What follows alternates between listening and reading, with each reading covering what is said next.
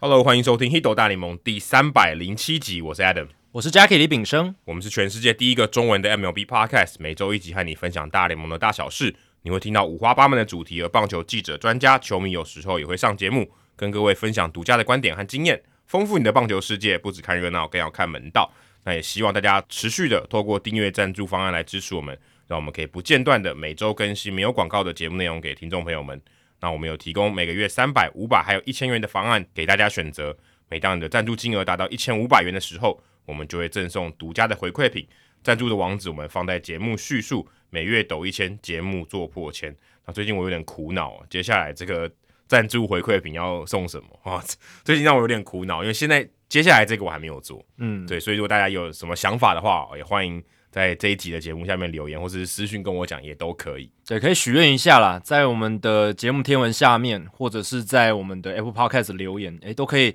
来提出一些想法。对对对那让我们可以继续的不间断的给大家这些独家的回馈品，这我样们子。现在有钥匙圈，然后之前如果你是第一个月就赞助的话，你有 T 恤，然后你也有球帽，然后你也有杯子，你也有锦旗，还有缺什么？嗯，外套。哦，外套成本可能有点高欸诶、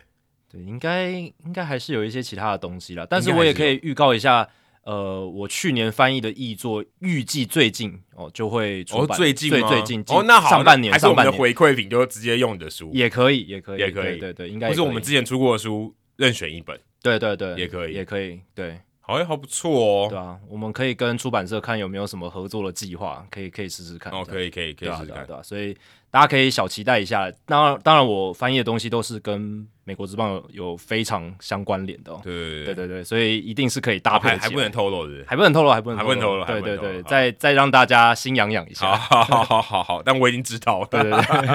大家不知道还可以自己私底下去问 Jacky。好，这一集的留言时间哦，哦，经过上一集我们清掉了非常多的库存之后，呃，这一集呢是听众信箱的留言比较少啦，就只有一则。那他是台南的 Noah Syndergaard，对他好像留过眼吧？有有之前有来留过言，而且我们有跟他一些互动这样子。那他在过年期间呢也来留言了，他说凤凰城过年大峡谷留言，哇，这是一个对仗的句子吗， 而且他应该是在凤凰城先过完农历新年，对然后再跑去大峡谷玩吧？对对对对应对该，是这样。在美国凤凰城嘛，亚利桑那州凤凰城，然后也是大联盟很多球队的一个春训基地的所在对地他。太太早去了，早对早了一个多月， 三月的话，哎，就可以看很多春训的比赛，这样子。而且他在大峡谷留言，所以我们一定要 echo 他一下。没错，因为大峡谷讲话就是会有一直回声。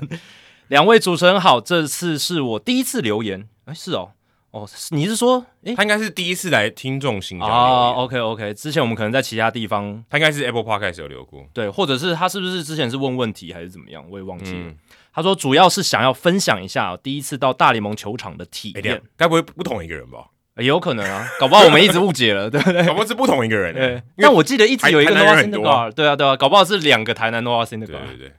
那他第一次到大联盟球场的体验是在响尾蛇队的主场大通球场嘛 c h a s e Chasefield， Field，嗯嗯，虽然是在休赛季哦，但是因为日前有时间，所以父母就带我到大通体育馆，就是 Chase Field 附近逛逛。那刚到那里的时候呢，立刻就感受到大联盟球场和中职球场的差别哦。响尾蛇队的主场外面的地板上有许多的格子，上面有各个大联盟历史上的重要事件，例如 Nolan Ryan 的历史三阵王记录对等等。这个还蛮特别的，因为 Nolan Ryan 没打过响尾蛇，嗯，所以这个还特蛮特别。所以它那个格子可能就是比较中性啊，它并不是说只专属响尾蛇，它有包含大联盟历史上所有的重要的事件这样。通常队史的重要事件都会有，但是嗯你说全部大联盟的，可能就不见得每个球场都有。对，所以这可能是比较特别的环节。不过他能注意到这个地板上的细节哦，也是不错的哦，代表有这个 Hito 大联盟听众的敏锐度啦。对对对，但因为没有真正的进入球场，毕竟是休赛季嘛，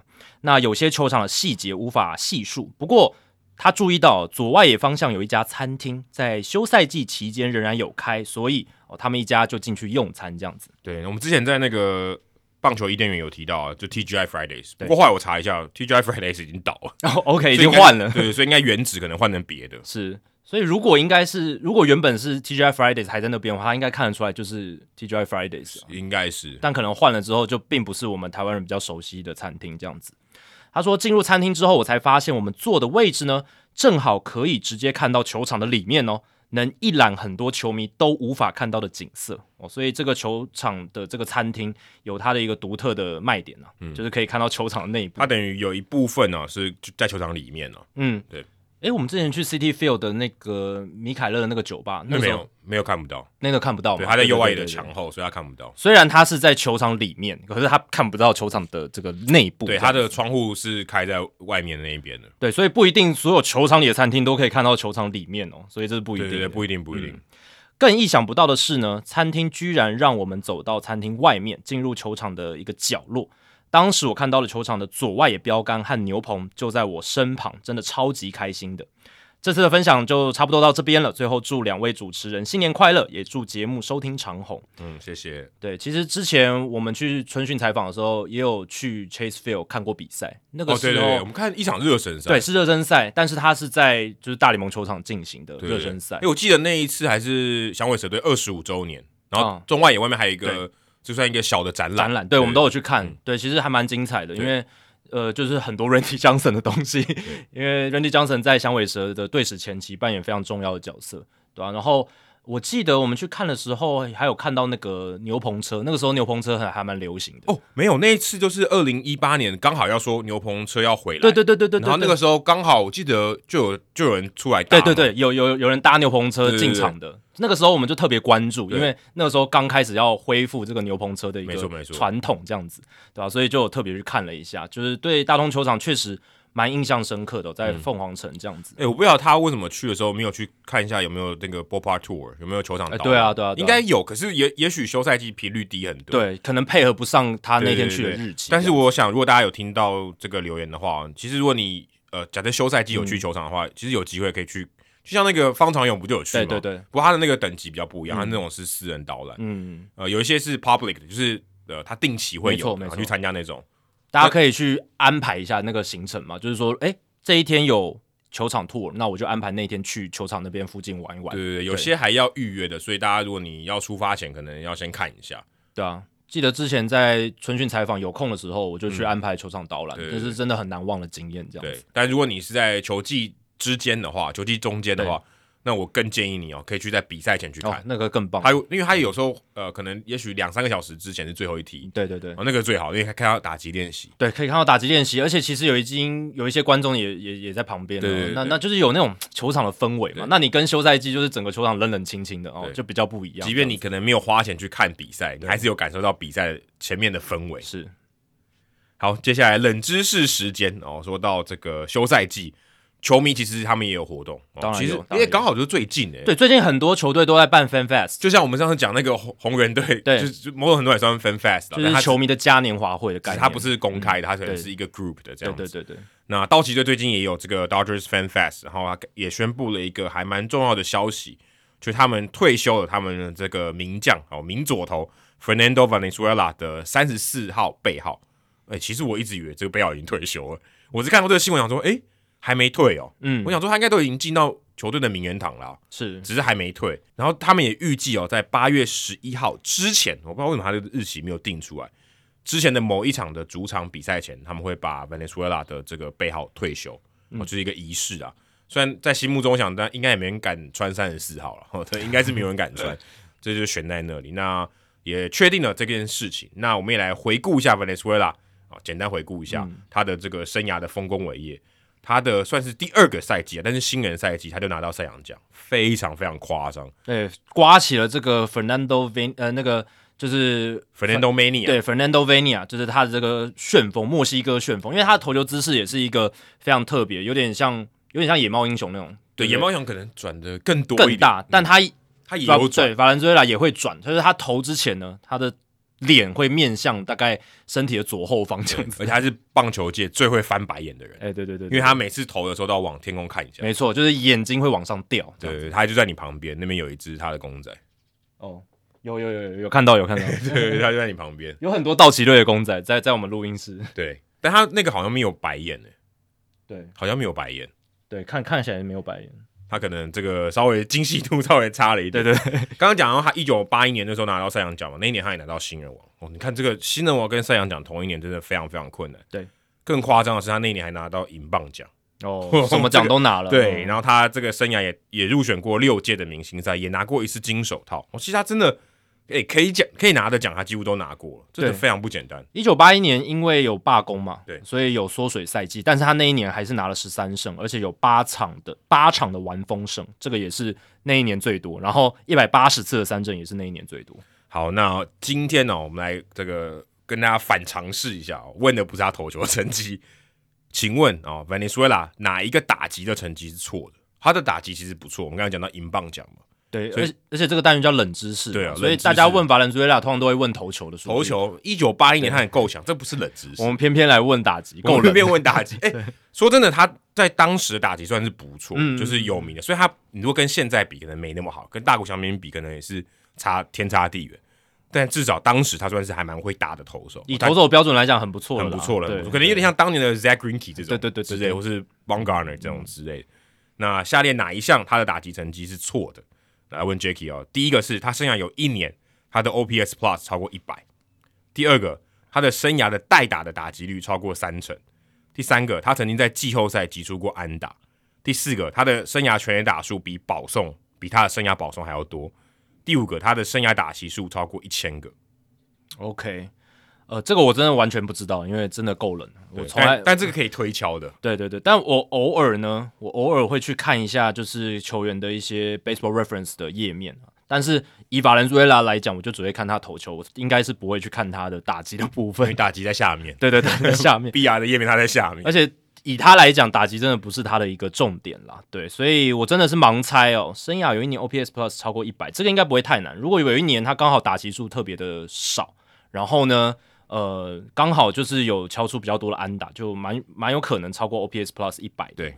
然后生涯代打打击率超过三成，哦，这个有一定难度哦。但是但是如果样本数非常非常低的话，比如说生涯只有十个代打的打席，因为投手代打还是很罕见啦，即便在八零年代，我想应该也是不多见。也是不多，对对对，所以这个应该也有一定的可能性。然后季后赛击出过安打，我觉得这应该是对的，应该是对的。嗯嗯，这个也不是太难。然后生涯全垒打数比保送多，这个看起来非常难，但可能是你设下了一个陷阱，对，看起来最难的。然后结果偏偏它就是一个正确的答案，这样子。然后第五个生涯打击数超过一千个，我这样的话，如果他打超过十五年，那也要我、一一年一千个其实很可怕很很多、啊以投手来讲，很多打者都没有一千个，但那个年代投手真的，因因为他都在大部分时间都在国联嘛，对所以他真的是要常常上场打击。所以我这样子看一看哦，我这样看一看的话，我猜我猜一好了，看起来最容易的。然后我觉得可能是最容易哦一错的。就是 O P S Plus 没有超过一百。，对对，我觉得他没有一年 OPS Plus 超过一百，因为这看起来很容易达成嘛，看起来蛮有机会的那我觉得这听起来蛮难的，O 欸 P S Plus 要一百很难呢，欸但就像我刚刚讲因为的，它跟人是跟野手比，对对对，但我就像我刚刚讲，就是呃，就是那个年代，基本上投手的打击还没有像二十一世纪后后面就是那么那么差，就是说，因为后面很多的投手他们在学生时代就分开来了，就是分分工的非常专业化，哦很多投手他在高中时期他就不打击了。但那个年代不是嘛？那个年代很多就是学生时代、业余时期，他都还是很多的打击。而且那时候可能投手也没强到那么夸张，对对对对对对，就这这至少也是个重点。打者跟投手的落差没那么大。，对，没没有像我们最近十年有没有这个投手的均速那么快，变化球那么犀利，对啊，然后再加上投手本身那时候专业化分工还没有那么那么的极端，所以我是觉得有一年，嗯、不小心凑到 OPS Plus 超过一百是有可能，可是因为这听起来像是蛮有可能，所以我觉得这是一个选项里面的陷阱，一个对一个你设计的一个答案，所以哦，这好思考很复杂，但是我就是猜一啊啦，反正就反向思考。反向思考，对对对，我猜这个最有可能看起来蛮有可能达成的，反而是错误的答案。好，那我再复述一遍给大家想一想啊、v e n e z u e l a 下列哪一个打击成绩的叙述是错的？有一年他的 OPS Plus 超过一百，这是 Jacky 猜的答案。第二个是他的生涯代打打击率超过三成。第三个是他曾经在季后赛击出过安打。第四个是他生涯全垒打数比保送还多。第五个是他生涯打席数超过一千个。其实说真的、哦，这些东西很多打者都达不到，呃，对对对，很多打者都达不到。有些就即便他是真真的就是野手、哦对打者，但是纯他也打者不一定能累积到那么多数据啊。然后啊对他搞不好代打打击率也没超过三成，然而后且也没有在季后赛打出过安打。生涯全垒打数比保送多这件事情，真的难度太高了。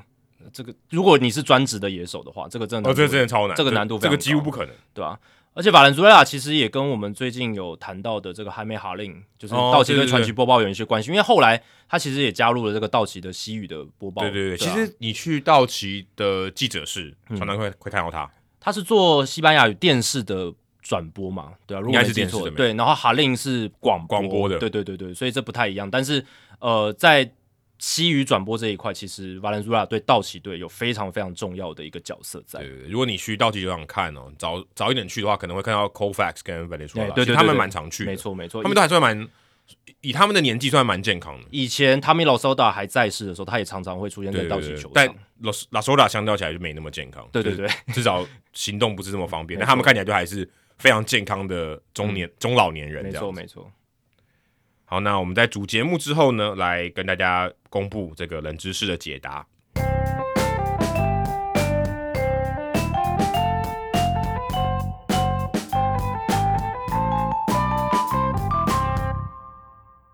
好，那这个礼拜哦，有一件大事情，也不能算非常大啦，但是呃，也蛮出乎我意料之外的，因为完全没有风声，而且就刚好接在这个名人堂票选之后，而且有名人堂票选的时候，今年我们也谈到他 c 没错 a r l s b i l t r a 哎，结果居然离开了这个 Yes Network，去跑去又回到了球队，哎、嗯不过不是洋基队，他之前有当过洋基队的这个特别助理嘛，助理总管其对实助就理是总管 Brian Cashman 的助左右这样手嗯子，对对对，那个可能那个右手有拿小 抄，对， 有拿小抄的右手，习惯看小抄，对对对。然后后来他去了太空人嘛，大家都知道啊这对件对事对情。对然后因为这个太古达人的事件，他原本要当大都会的总教练，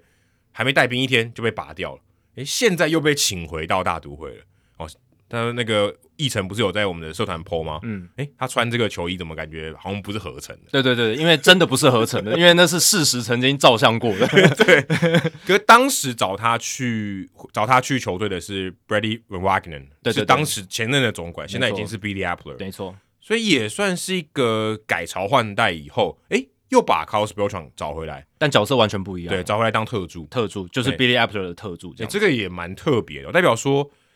诶，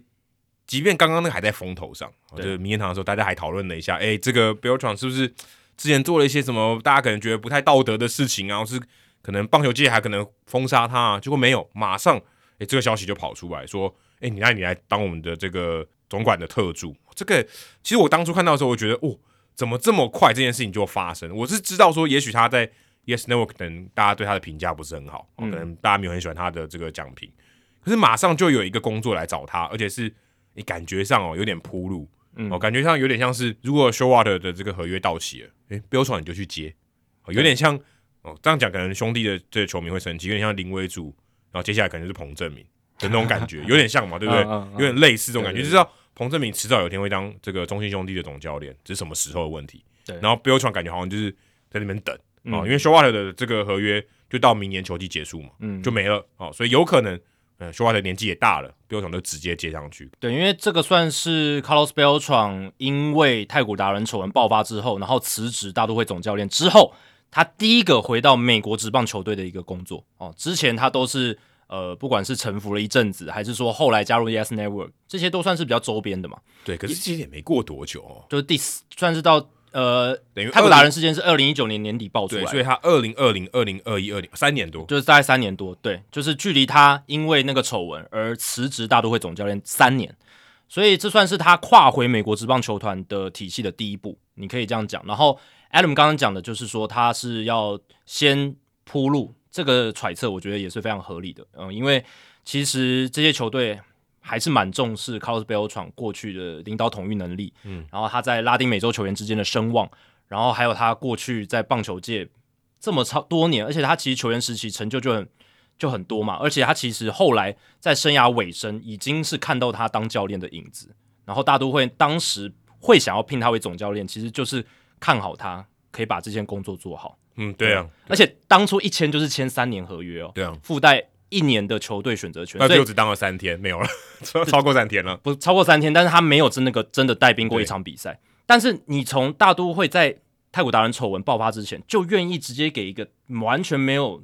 教练、几乎没有教教练经验的一个人，给他一个三年的总教练合约，你就知道说，其实大都会是觉得他早就已经有这种总教练的感觉了。而且我觉得妙的是，一般通常如果是这样，没有当过总教练，他也当过这个板凳教练，哎，对对对或啊是，当过其他的，像可能 Alex Cora 就是嘛，对，嗯那、感觉稍微比较合理一点。对你应该要先去培养过一下。其实你就算什么都没当过，当板凳教练也是有点多了。也也其实也蛮快对的哦， 其实也是蛮快，也对是有点对对多。对对然后直接当总教练，人家可能也觉得不服你，因为对你旗下的你的教练团一定比你资深嘛，是。那感觉有点怪嘛，对对啊不对？为什么我要听你的？对，但因标闯真的不一样。就像我我刚刚讲，他在球员实习的尾声就已经有点在做实习教练的感觉。其实，实蛮多球员，我觉得他们在就像我们讲 Stephen Ball，嗯，哎，你就知道他退休以后，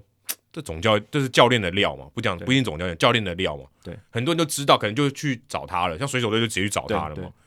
我觉得这个东西可能在球界，大家是很容易就辨认出来，哎、这个人是当教练的料啊，这个人可能要需要一点时间培养，有些人就可以直接上手了。对啊。但你看 Vogue 他的抗涨就跟标闯不一样嘛。你说 Vogue 哦差他、多了，对 Vogue 他在生涯尾声确实也已经几乎快要变成教练的感觉了。对哦，但是毕竟他的地位哦跟他的整个。在职棒的一个声誉来讲，还没有像差 b 多 e 了 l 当时啊，在泰国达人丑闻之前，当时来的那么好，哦对，哎、如果当时没有发生这个事情，他现在可能是绵堂入成员了，对啊，可而且能你第一看年，就入选了。对啊，有很蛮有可能第一年就入选，因为他 W R 值够嗯嘛，他生涯的不管投这个抛打手，其实都是很好的一个球员。对对而且你看，二零一七年那个时候，他生涯最最后一年在太空人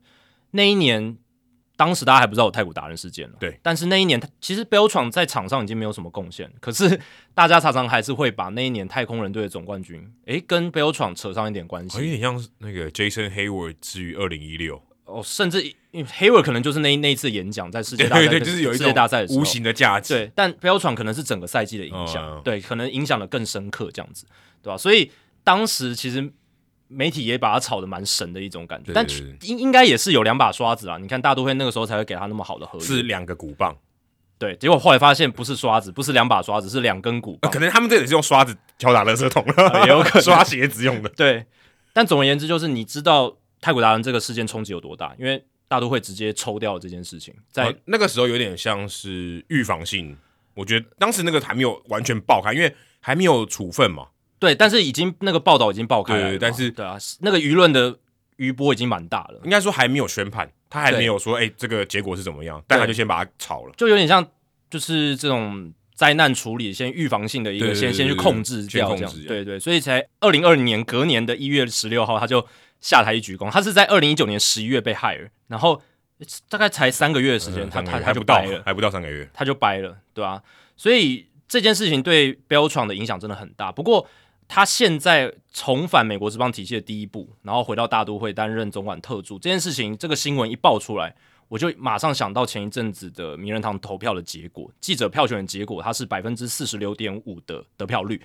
那这个得票率，就像我们刚刚讲的，可能是比如果没有泰国达人事件，一定是来的低非常多。可是其实也比我可能原本预期的来高一些。为什么？因为他比很多禁药球员的得票率都高。嗯，对对而且我们也提到了嘛，就是只要候选第一年有超过百分之四十五的得票率，基本几上乎稳了。一定就是后根据历史这样子的球员后面都进了，对，所以以这样的得票率来讲，我就觉得在投票记者的心目中呢，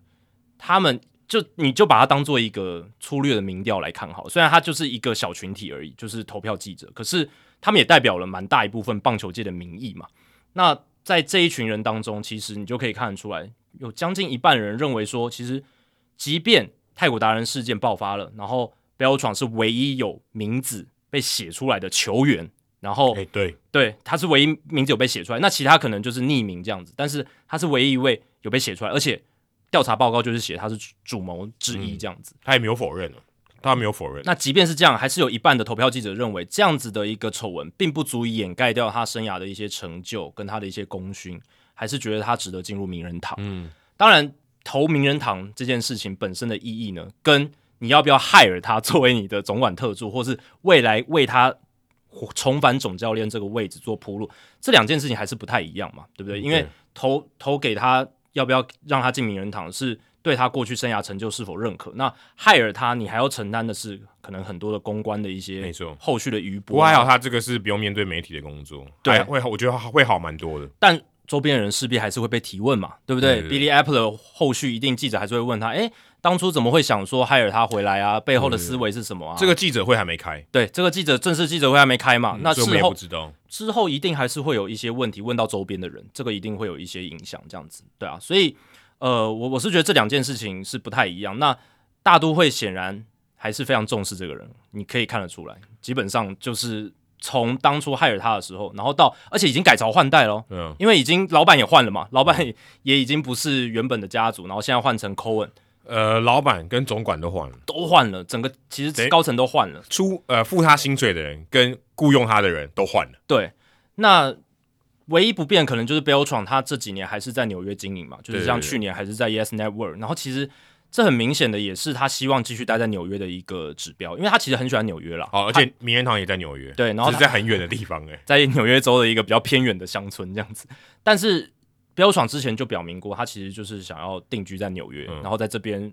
工作这样子。嗯，对，那 Yes Network 其实虽然刚刚 Adam 有提到，可能观众的反应对他的这个担任球评的分析可能不是那么买单，可是其实 Yes Network 本来预计是要让他从赛事球评转任赛前跟赛后报道的分析师这样子，哦有有这样子的计划啦，有这样计划，就是没有要 fire 他，但而且是希望把他留下来，只是角色稍嗯微转转换一了，下，变对成不是球赛本身，对，不是在球赛中播报那个球评，而是我们赛前报道跟赛后报道那种，就是像 David Ortiz era 他们在 Fox Sports 的角色。这个就是可样能子可以比较事先准备，对对对对就对你准备时间可以比较长，因为球评毕竟还是要反应。对，我觉得赛事球评跟我们刚刚讲的分析报道的分析师最大的差别就是。赛事球评它需要很多的及时反应，而且还有一些跟主播的来回应对，对，而且相对还比较被动嘛，对因为主动的是球员场上对发生的事情。那这个如果你是赛前赛后分析，你可以主动啊，对，你可以提你的角度，我不管反正打完了嘛，对不对？事情不会变了，我我可以讲我的，没错，而且就是可以事前准备，这个差很多啦。因为比赛中的一些应对进退跟主播一些对打，那是临时反应要很强，而且你这个人幽不幽默、风不风趣、讨不讨喜，对对对啊讲几句话很快就就显现出来了。对那标闯可能这方面的天分不是那么的好，对啊嗯这样子有一些球员他是真的很很会聊，很很有天分。像以前 Chris Archer 偶尔客串几场的时候，哎、大家还蛮喜哦欢对对 Adam Wainwright 也有， Adam 我 Wainwright，们嘛还一起播过他他球评，对，像 Jeffrey Cole 好像也很适合，对对对对，Jeff f r n c o 他播很久很嘞，播很久啦，他就是因为很适合，我我还在美国当驻美记者的时候，他就在播嘞，对，AJ Piersinski 呃也是其其实也是蛮受大家对对算有一批他的粉丝这样，John 子。 Smalls 也算幽默吧，对，这呃对，John Smalls 也算算幽是，默，算幽默的，哎，他反应算很快啊，对对对，他反只应真的算他很也许快。观念跟大家可能想的不一样，对可是我觉得他至少算是会播的。对对对，所以这比较不一样。但总而言之，就是我觉得媒体哦，在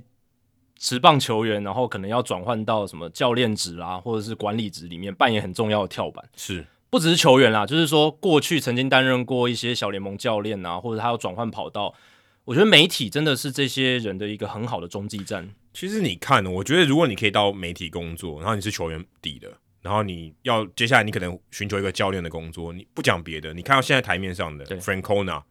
Bob Showalter、Aaron Boom，哪一个没当过这个媒体的分析师 Alex Cora 也有 Alex Cora 也有，那 Cora 可能还时间还短一点，其他这几个都当过，对啊，而且都当的不错，然后就变成他们可能也许当呃当的不错，但只当一年，嗯，哦，就是呃他们已经不需要在这里了，这变成他一个跳板，所以我觉得这是一个蛮好的指标。所以刘闯如果他有这个训练的话，也许我觉得对他当这个教练会很好，因为教练之后你就面对都是这些媒体嘛，对，等你站到过对面嘛，对，你知道他们要什么，对，我觉得这个是很有帮助的。而且 Bill 闯这个人到底有多么被需要？其实早在二零一七到二零一八年那个时候，Joe Girardi 结束在杨基的任期嘛，杨基要找新的总教练。那其实杨基那时候就有考虑 Bill 闯，因为那时候 Bill 闯球员生涯刚结束，一七年结束的时候，对啊，那个时候他就有被考虑，只是最后杨基选择了 Aaron Boone。那后来呢？二零一九年他就担任洋基队总管特助嘛。那泰国达人事件爆发之后，其实二零二一到二零二二年的休赛季，就是上一个休赛季，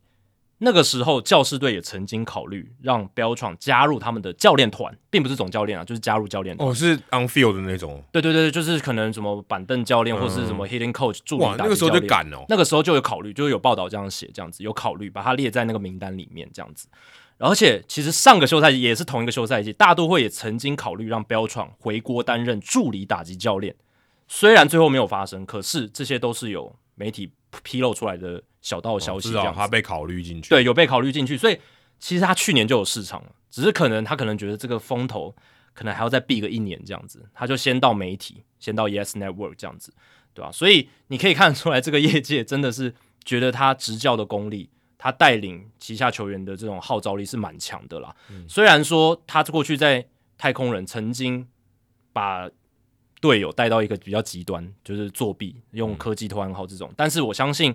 从这次的事件，他应该能够学到一些教训啊。就像 Adam 常常在节目当中提倡的，就是还是希望给他们一些 second chance 嘛，就是不管犯了什么样的错，那只要嗯不要是真的什么谋杀，或者是真的太太太严重的，那只要他该承受的处罚处过了，然后该面临的一些呃舆论的苛责，哦，他也经历过。那如果他有机会让他重新改过，看他能不能去再重新建立自己的名声的话，也许给他一个第二机会，也许是不错的。这对样啊，等于用他的专长来让大家认识，重新认识他。没错没错啊我觉得这是好事。我们不不要讲赎罪了，他那对他这就是过了嘛，他就是有对他就是有那个问题。可是如果他今天他可以用他的长处继续再发挥，我觉得这是好事。你觉得如果你浪费他的才能，其实我觉得很可惜啊。对啊，他毕竟你看前面在棒球界的生涯累积那么长，而且这么资深，然后后期其实不管是在整个带领自己的队友，然后在执教方面也是蛮受到肯定，这样子，对吧、所以呃，如果就这样哦，就从此让他跟棒球界毫无关系，那这样子其实我觉得也太过火了。对，呃，或许你会可能觉得说，我们就封杀他，还有总是有下一个标床，我觉嗯得这个也、也可以说得过去。可是如果既然已经有了，我们我觉得如果以球界来讲，我们应该好好利用它。对，而且标闯也算是承担了很多舆论的苛责了嘛。而且其实，在加入 Yes Network 之前，他也算承接两年，基本上没有什么没有什么工作，没有什么棒球圈圈的工作这样子。那这些其实虽然他没有名义上的竞赛，没有技术上的竞赛，因为大联盟那时候是给予球员完全的豁免权而且，他也退休了，他也退休了哦，但是那个时候大联盟也没有给他任何的禁赛，就是说你不能回来棒球界工作。那个时候大联盟也没有禁止这样子，但是其实那两年他就是真的没有，当然也因为疫情的关系啊，可是他真的就是没有棒球界的工作嘛。你可以说那某种程度上算是一个隐形的竞赛啦，也就对惩也是种惩罚了啦。业界的嗯潜规则封杀哦，哎这对对对大概两年的时间嘛，对，所以我觉得你看 Alex Cora 他都回来一竞赛一年回来，然后当然回国红袜队总教练，AJ Hinch 回国，然后老虎队总教练。现在这几个在太古达人事件比较重大的人物，只剩下 Jeff Luno 还没有回到棒球圈。呃，或许这样子的说法，我觉得，嗯，可能 Luno 的被取代性比较高。我要找到一个像 Luno 的人，嗯也许相对在市场上容易一点。嗯要像找到像像 AJ Hinch、像 Alex Cora、像 Bill t r o n 这样的人，呃，当然球员的稀缺性就本来就比较高嘛，对有多少人只念 NBA，有多少人打球嘛，嗯所以我觉得 Luno 的也许他的这个稀缺性是低很多，而且总是会有新的人上来取代他，相对是容易找。嗯，那也或许跟这个 Luna 他个人自己选择，诶，转战足球圈，他可能嗯对又有新的一些喜好，可能有一些关系。对，但我相信也 Luna 算可是能。避一个风，可能不是避一个风头，就我就从此转换跑道。呃，也有可能，这这也有可能，呃但我相信 Luna 心中可能对棒球还是他的一个最终极的首选，就像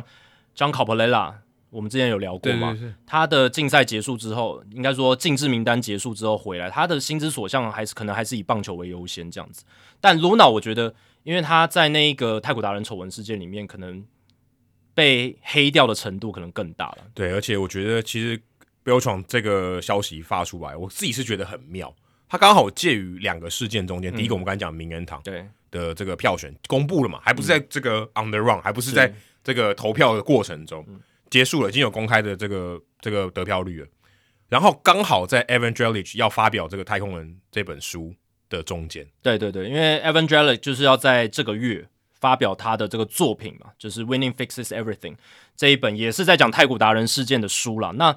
其实大家会说，诶 b e l 闯到了太古达人事件后的第三年，诶，看起来好像这个风声好像也过了，然后一些整个丑闻可能也已经那种负面的污点可能被淡化了。嗯可是其实。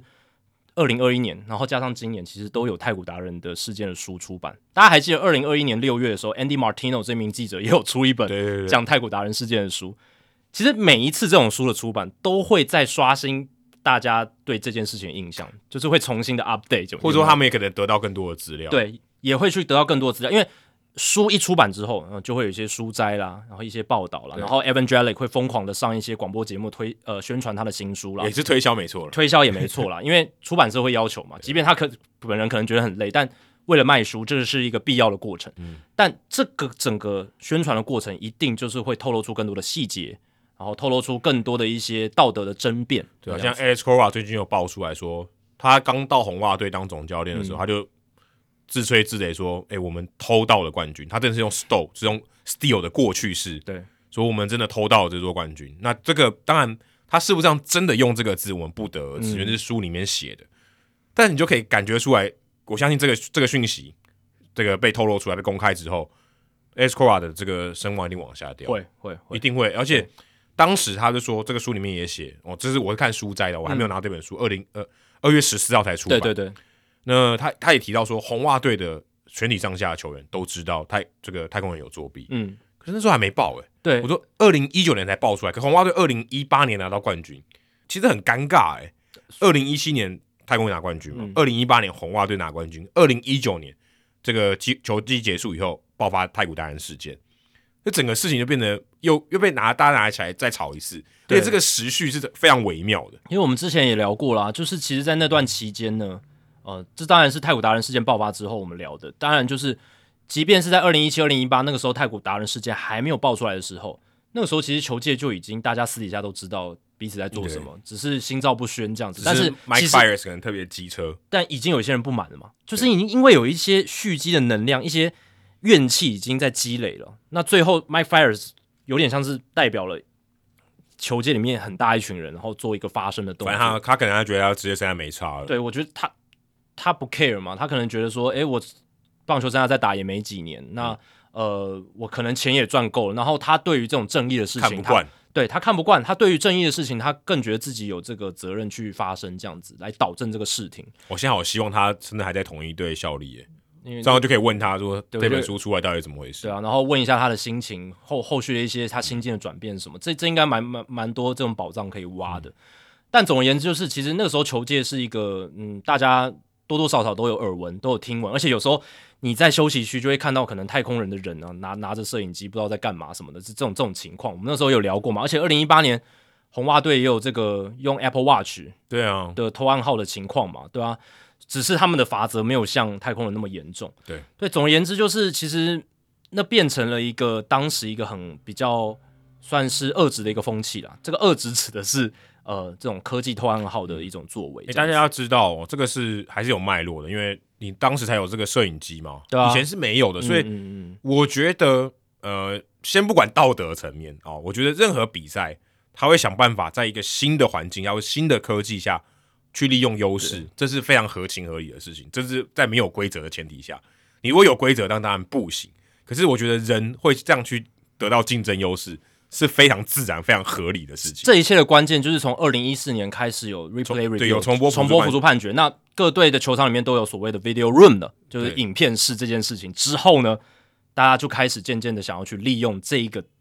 单位，对不对？ 就是然后只是而且搞不就有好他们些球队花做了得特别过搞不好他们花了三年才 figure out。啊，这对不是对二零一四、二零一五、二零一六哦，二零一七大家才发现，我不知道啦，这是猜的。对搞不好二零一七他们才说，哦，这个原来是可可以这样做。我如果记得没错的话，Apple Watch 大概也是在二零一五年左右的时候推出来的产品。对，那可能也是花了两三年说，哎、哎、这个可以这样这个东西做可以这样做哦。这个东西不是说哦，我们已经想好，然后一这一没有没有一没有一来对往上对对上路，对这对对个好像也不也说不过去嘛。对所以 Bill 闯算是这整个风潮底下的一个，已经算代表性人物了，因为就是太古达人把他，哇，你这样讲这个贴他贴的标签啊太难做人哎，，是啊是 啊代表性人物。他确实是整个事件代表性人物，因为他是整个大联盟调查报告里面唯一有被名字列列出来的球员那他应该以后叫 Carlos the Ben Beltran，啊、t h e Bang，对，The Bang，可 以啊，对啊，我相我相信有一些讨厌他的乡民或是棒球迷，搞不好真的嗯就是会给他一些篮球难听的篮球昵称主播不是有一个那个头巾叫 Ben，哦，对对对对，你下次每次那个 Carlos Beltran 上来挑战的时候 Ben，调侃他一下这样子，对啊，但至少总管特助现在他的这个职位，就像刚才 Adam 讲的，他并不是一个需要常常对外公开的一对个我觉角得这色是，这是一个非常非常重要的安排。所以就是一个什么什么渐进式，有没有？慢慢的让他 facing，就是让他慢慢的就是开始呃进入到这种，你可以说讲讲难听是洗白，但是讲好听一点就是说他慢慢的去呃重新定位他在整个美国职棒球界的一个呃声誉跟整个角色这样子。不需要一开始让他当什么板凳教练或什对么，，那个有点太突兀，冲太击太大了。嗯冲击太大，太对外了，这样子。他这样子不用天天面对媒体，然后也可以实质上帮助到球队，嗯呃对不对？那其实这样子的话，而且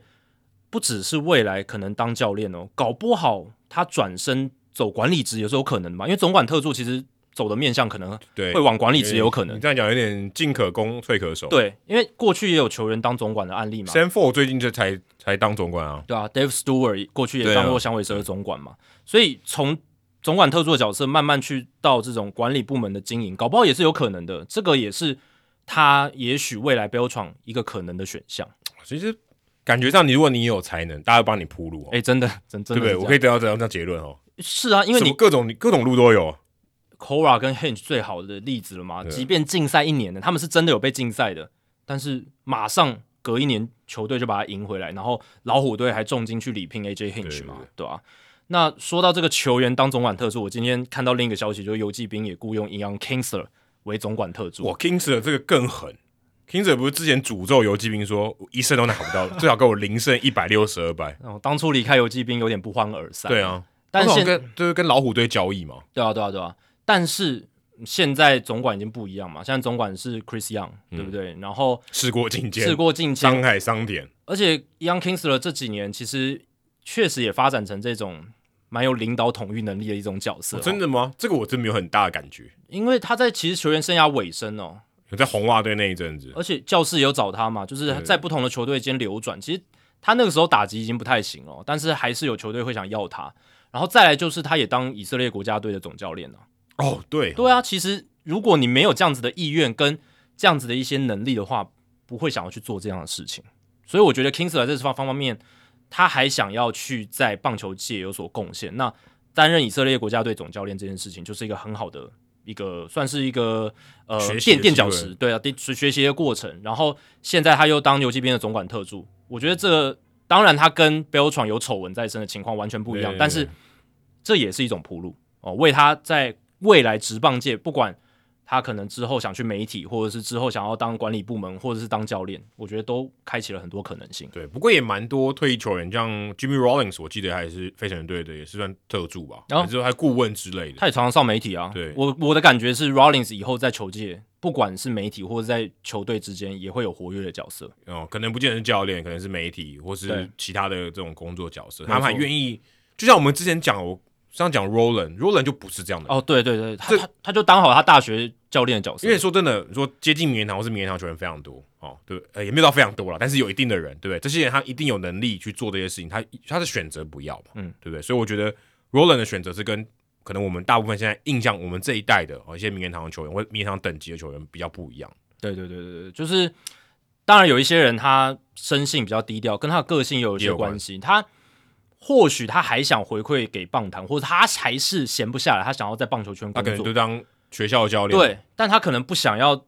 像大联盟教练或者大联盟管理部门这种职位会这么曝光率那么对，高，会上。新闻的，上他新他闻不的要，对他可能觉得那些很纷扰，对他可能就是回到自己的故乡。我记得 Mike Mussina 也是嘛，哦，对对对，麦克姆西亚也是一种这种选择，对没也是错这种选说的择很好，跟跟 s c a r r o l 很像的这种对对选择对，对也没是错回到他的算是家乡，然后算在在学校业余体系去对对分去贡献这样子，那 David Ortiz、Pedro Martinez 才不管你耶，还要要讲什么就讲什么，给我越多镁光灯越好，对对给我越多的 spotlight，给我越多的讨论越好。你看 Ortiz 他的那种接受程度真的很高，他甚至愿意在呃之前是在明星赛还是还是季后赛，他不是还有哦应该是明星赛啦，他不是还有在场边访问嘛？对对对比赛中的场边访问，诶，那个其实有一定难度诶。嗯老实讲，你没有那样子的一个地位，跟大家对你那些球员对你的熟悉度，你如果是一般的记者在场边问，记者某种程度上可能也不想跟你打哈而且哈而，且说真的，他也不缺那个钱吧？啊对啊他对啊他需要对啊当记者的钱吧？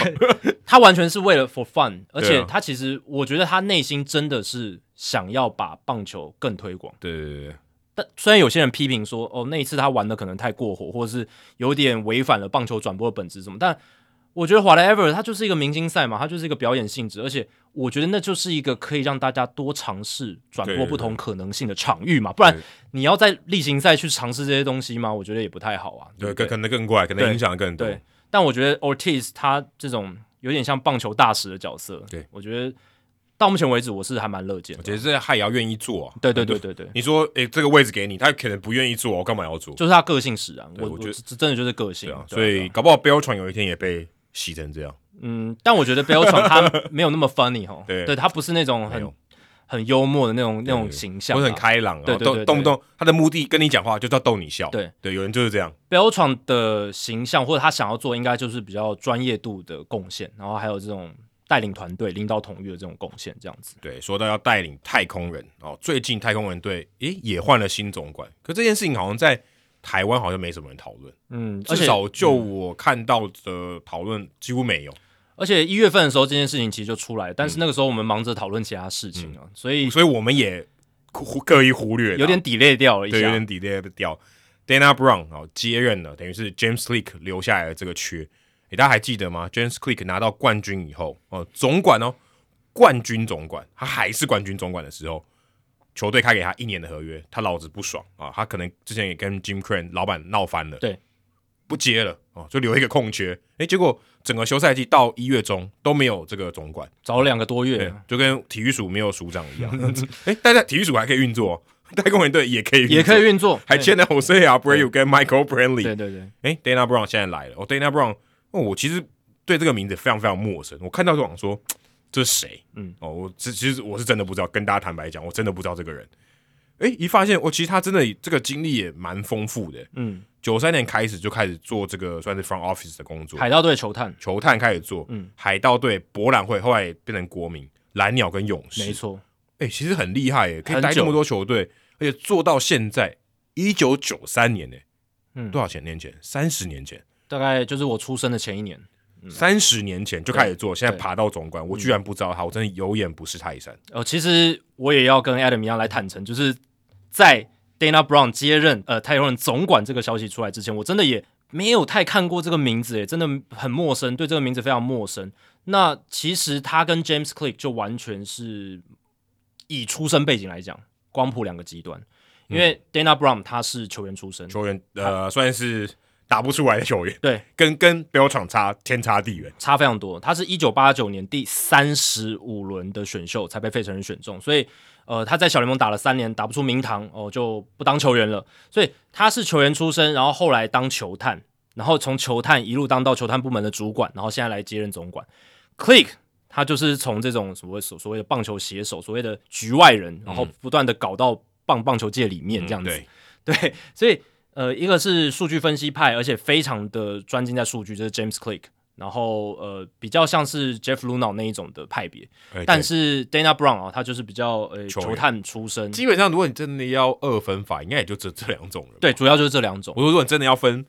棒球界里面的人，但就如果你要真的要分，就是分这两种人。对，管理部门体系也是这样，对就是好像如果你真的要很粗暴的、暴力对对的对二分法的话，当然没有那么简单，对对对对当然没有那么简对单，对对，他还考虑到肤色什么，那个都还要考虑进去的。我们只是为了讨论方便啦，就是强调 Brown 他的一个出身背景。而且你刚刚讲呃海盗队担任球探当了八年，然后后来到博览会，那到博览会是欧妈米纳亚，我们之前讨论过的哦，现在养鸡了，现在在洋基了。他那个时候是博览会队的总管嘛，就把 Dana Brown 挖过去，然后呢担任当时博览会队的球探长。二零零五年博览会队变成国民嘛，那总管从 Minaya 变成了 Bowden Jim Bowden，可是 Jim Bowden 还是把 Dana Brown 留下来。诶，其实你能在管理部门主管改朝换代的过程中，你被留下来，我相信这一定有一些指标性的意义在所。以行政院长走了，接下来什么那些部长还留着，代表他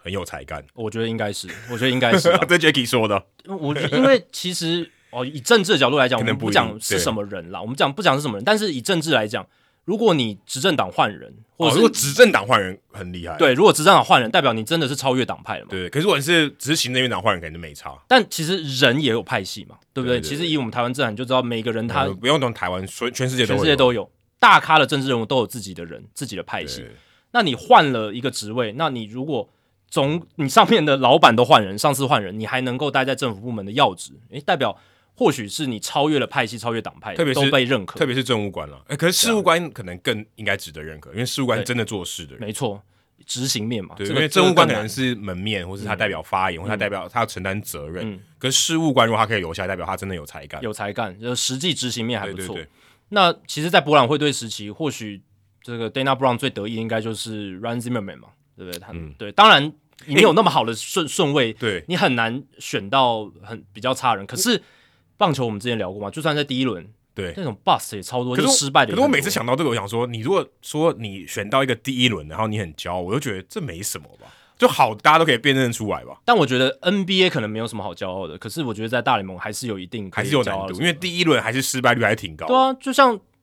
那个选到 Mike Trout 的球探，不是也常常被拿来歌颂嘛？对对对选到 Derek Jeter 的但球探也常常被 m i 歌 c r o 颂也，是第一轮欸诶、对啊，也就是也是第一轮对啊，Derek Jeter 也是第一轮啊，对啊，所以其实类似的概念，但棒球我觉得真的你要看到，即便是第一轮的一个好的人才也不一定。对，所以如果你很难真的像萝莉最后上大联盟，那个你才叫厉害。但 Dana Brown 后来真的哦算是在球界里面被更多人认可，就是在他跟着 Alex Anthopoulos 的时期，因为他在二零零九年十月被 Anthopoulos，当时 Anthopoulos 刚变成蓝鸟队的总管，对，他把他挖过去，所以他其实常常被挖。那 Brown 是成为了总管的特助，那个时候担任就跟 Anthopoulos 的左右 手就，跟现在 Cos b i l t r o n 一样。诶，所以你说总管特助一定要是这种球员出身吗？也就是说，我是说知名球员出身也不一定就是哦。丰功伟业。对，呃，因为像现在的总管特助，现在的老板特助还是 J、嗯呃 J Bagwell 算是总管特助是嘛？太空人的，对，是总管特助，对就球员出身啊，对不对对？是对名人堂，几乎是名人堂等级的。没错，对啊，所以 Dana Brown 就不不一样的身份嘛，他是球探的主管，然后变成总管特助，这种情况也是有球的。球员打的不怎么样嘿的，对对对对对，那 Brown 在蓝鸟队待了九年的时间。最久了。那 a n t h o b l o s 后来二零一七年就到勇士嘛，虽然他那个时候没有跟着 a n t h o b l o s 到勇士，可是二零一九年 a n t h o b l o s 又把 Dana Brown 从蓝鸟搞到勇士队，嗯因为这很合理啊。 a n t h o b l o s 非常喜欢 Dana Brown，而且非常信任他的眼光跟判断。哦，这个是 a n t h o b l o s 在访谈中都有提到的。嗯，就是 Dana Brown，他在就是 a n t a b l o 他自己在看球员的时候，其实他很大一部分是听 Dana Brown 的意见。这个球员要不要签延长约？勇士队今年签了很多厉害的延长约嘛，他们在决定要不要签这个人的时候，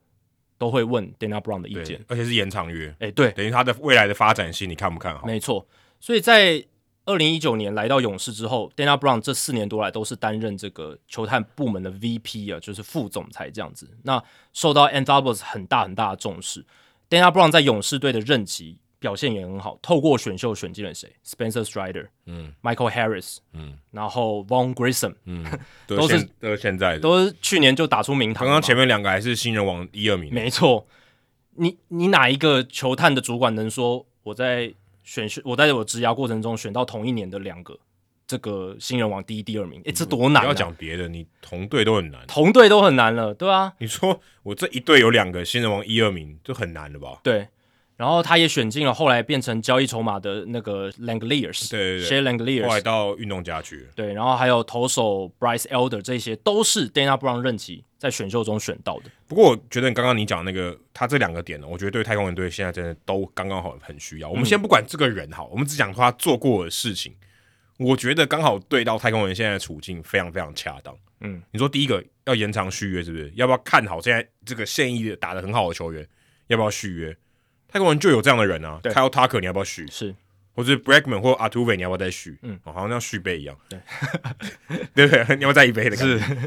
他需要这样的决策嘛？对不嗯对？如果如果你有只有 Jim Crane，他没办法做出这样的决策，或者没说，错诶，他可能不信任 James Click 的分析。对 d a n a Brown，好，你在勇士队你怎么搞的？对，嗯你来太空人帮我把这三个人搞定，我觉得非常合理。是还不讲刚刚我们那那一票投手，投手你随便你选好了，但打者我觉得这方面他可以做到，我觉得可以帮他解决掉这个问题。而且现在太空人他们农场，因为这几年都不断的在输出嘛，所以农场现在越来越贫瘠了。 我觉得还有一个关键，他也收成了吧？对，已经收成掉一批 了。对， Jer- Jeremy Pena 对收成，这够好了吧？对，对，对。那在这个过程中，太空人也许也希望说，透过 Dana Brown 的一些专才，看能不能在选秀的过程中，让他们在这几年农场也许可以获得一些蛮好的补充。因为我刚刚看了一下 Keith Law，他在最新的他的农场排名里面，把太空人排在第二十六名，我看一下 Baseball America 二十八，哦，都是倒数前五所了。以差不多，对，大家共识差不多就是倒数前五。对，所以太空人现在急需去补血农场，重新的去施肥，这样。所以 Dana Brown 也有这样子的一个专场在哦，这也是他的一个可以为太空人未来带来影响的一个环节就。感觉至少这个拼图，至少这两个角是对得起来。没错。那嗯，太空人，你刚刚说到在这段就是在海尔 Dana Brown 之前那两个多月的时间，其实主要就是 Jim Crane 他自己在主导，就是老板在主导。真的不需要总管、 欸。我说至少在这个情况下，诶、其实包含签下 Rafael Montero，嗯，然后你刚刚讲的 Abreu Michael Brantley，跟然后 Abreu Jose Abreu 这些都算是呃 Jim Crane，、哦、或许助理的总管 Bill Furkers、Andrew Ball 还有 Charles Cook 可能有一些对意对，但见。当然当然还要有人作业啦，对对不是说都是 Crane 对一个人在那边处理文对对书对打电话，对对对但是你就觉得好像没那个人也 OK，哦嗯，而且刚刚有提到 Jeff Beckwell 嘛，我刚刚看了一下，他正确的职称应该是就 Front Office 的 Advisor，就是管理部门顾问。哦，关，哦所以他也没有他的老板没有人，对对对他老板可能就是 Crane，对对，指的老板 Crane 本身，然后管理部门顾问 Jeff Beckwell 也有来哦，算是去提供一些意见，对然后加上我刚刚提到那一些助理的总管这样子。但是现在 Dana Brown 进来，到底 Jim Crane 他未来在影响 Dana Brown 决策上面会是多少？因为我们都知道，去年到尤其去年下半年，Jim Crane 开始越来越干涉 James Click 的决策了。那老板干预这件事情，嗯哦呃，不太理想啦， 一般来讲不太理想啊。太多了，我觉得对程度上的差别，程度上的差别。哦，你说如果说老板很投入在棒球，然后他他，但是他在整个专业的决策上面还是全权交给总嗯管，然后当总管需要资金的时候，老板愿意出资、哎这个我觉得这个关系是好的。对对对，可是当老板干涉决策、干涉决策讨论越多的时候，可能会有反效果，对，因为你不是雇佣我来吗？对吧、你帮我做决定，那我还来干嘛？你为了这一件事情，你找了专业的人才来帮你处理，嗯哦，但是你又要事事都要管，那那就没有意义了。被害来的人就会觉得所以，所以我才觉得，绑手绑脚所以我才觉得蛮好笑的。Crane 自己来就可以了。对，但他显然觉得他可能还有其他事对要对，忙对。我其他事情看我干 嘛？我干我干嘛做这个？对不过我觉得也蛮有趣的是，这也代表着一个算是总管人选任用的一个哲学转变。因为过去 Jim Crane 刚接手太空人之后，他害的是谁？Jeff Luno。对 Luno 是极端的数据派，对对对。然后甚至他也改革了太空人的 front 没 office 错管理没错啊部门，大幅的改革。没有我，而且我觉得还有一个很关键，当时他们摆烂，就 Luna 的这个决策嘛。啊，对对对，哎、你你你是一个老板哦，你你愿意相信一个你的总管来说，好，咱们来摆烂，他可以算是摆烂先锋吧？对对是算算算最大的先锋。对啊嗯，嗯对，愿愿意相信你摆烂，这个不简单，这是说服力很强、哎尤其是头几年那个烂烂到谷底的时候，你真的有时候会怀疑自己的时候，但是 Jim Crane 还是信任 Luno。对，而且结果是中了乐透，对对，但你就可以在前面那个考验期的时候，你就知道金 i 有多相对信对卢脑那对，一这套。这个这还挺难，这个真的蛮难他的。给他的信任票非常大张哦，可能因为你看到球迷都不进场，然后收视率几乎是零，对。我我我可以保证，没有老板受得了。你就像跟政党一样，嗯你今天民意支持度到零，你跟我说你要置死地而后生，我才不相信呢、对啊，而且那个也会影响球队的估值嘛，一定一定对会啊，有你影响的。亏爆了。对啊，但是那个时候挺过来了，而且卢脑也证明他的那一套至少啦，就战力面是成功。我们对先对姑且不论科技偷暗号那件事情，但是就农场的建构还有养成球员上面，卢脑成功无比而且还不像皇家队一系而已，啊！对他对对，到现在可以可以维持十年。抢到现在啊！对其实从二零一六年，你从二零一五年他们战绩起飞之后，一路抢到现那在，你还可以确定他们可能接下来五年都还非常有竞争力，呃对对这非常厉害。没错。所以 Jim Crane 当初信任 Luna，后来他找来呃 James Click，嗯其实也是几乎是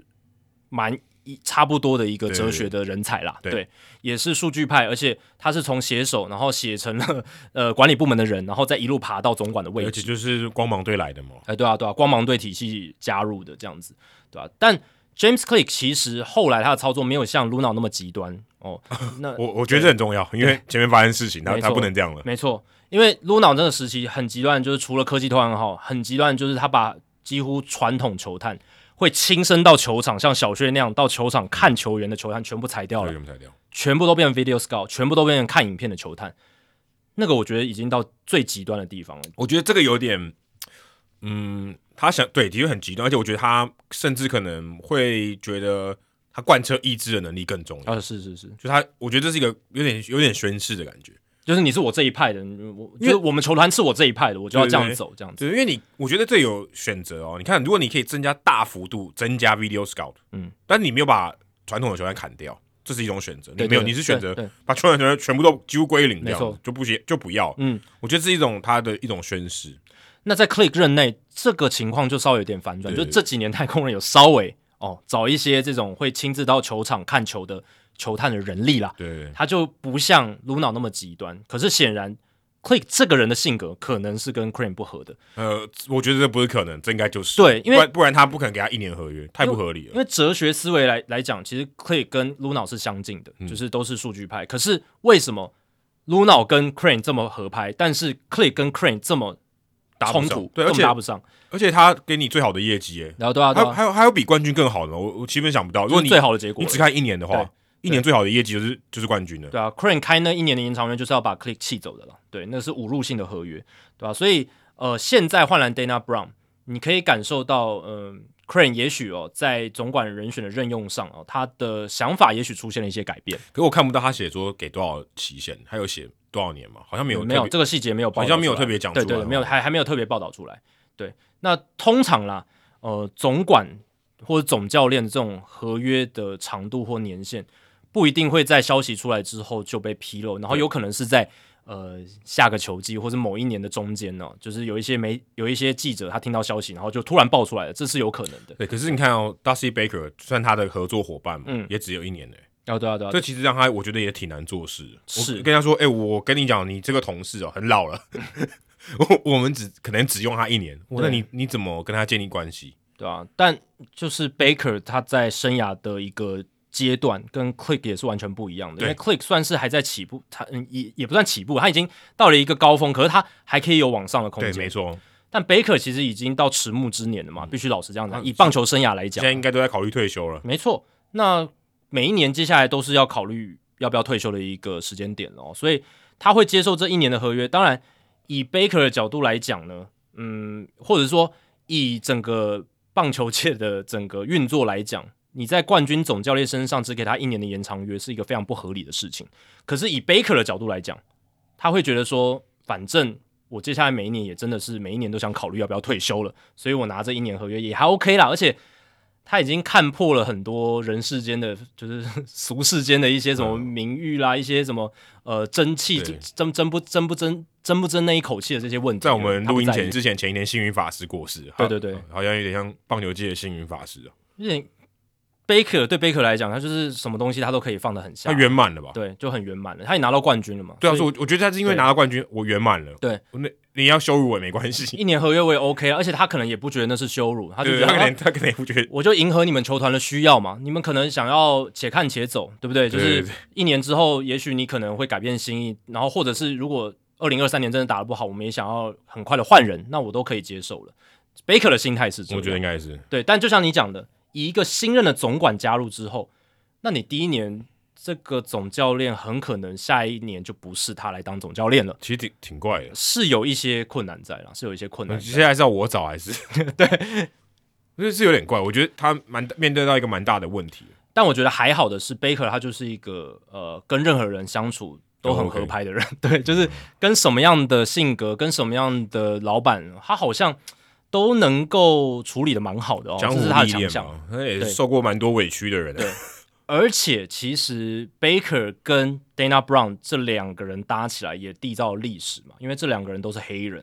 那这是大联盟史上仅仅第二队，就是在同一个球队里面，总管跟总教练都是黑人的，就算放眼北美四大运动，冰球就更不用讲了。对，也也很少也见，很少非见。常少见。那大联盟前一队是两千年代初期的白袜队，总管 Ken Williams 搭配总教练 Jerry Manuel。那 Ken Williams 其实现在还在白袜队，嗯，他是已经升职了嘛，对已经到比较高的职位，这样子就是呃整个总裁的一个地位对了。对对，已经不是现在他的这个真正操盘手是 h 对，现在 Ken Williams 是执行副总裁，就是白袜队执行副总裁，但是真的在操盘是 Rick Hahn 这样子。嗯那从那个时候到现在，才有第二队大联盟史上第二队总管搭配总教练都是黑人的一个组合，其实这两个都很难，都很难啦。这两个要碰碰到黑人都很难。棒嗯，总教练很少嘛，对，总管几乎就是 Michael Hill。之前我对我还在马林鱼队没错跑新闻的时候，就 Brown 现在是大联盟唯一一个黑人总管，就是在总管 General Manager 这个职称上面唯一的就是黑人这样真的很，这个真的很少。可我可我完全觉得完全不合理耶，我觉得完全不合理，因为棒球员也许你当总教练你是需要球员背景嘛，对但球员背景真的黑人也就比较少，对，这这是一个 poor 的问是题，对不对？他这就是你要应该都是从球员出身的嘛，很少完全没有打过球的人去嗯当总教练，这不太可能。可是总管我觉得没有差，总管是所有大众都可以嘛，那个对破超级大。但我觉得这个就跟美国社会整体的一个情况有关，就是参与棒球的黑人人人口本来就少，啊、然后这样讲也对，就整个破就少了嘛。所以你不管是球员，不管是管理人才，不管是球探，其实人就是比较或少。者说社会比例资源，然后他的学历上面，可能你如果真的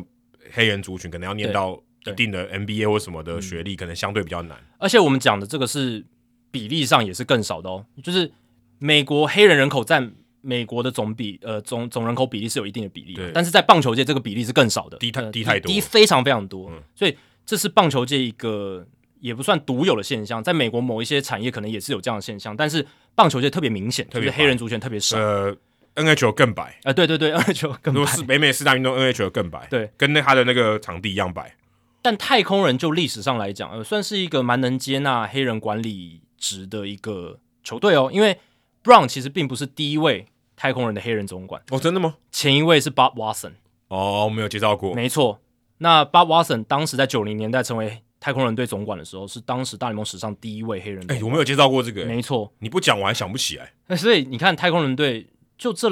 两个黑人总管的任用上面哦，他们确实，诶，在至少啦管理职、棒球管理职的多样性上面、族群多样性上面，他们贡献了一份心力。这样，嗯而且 Jim Crane 他在任用 Dana Brown 记者会上，他有讲，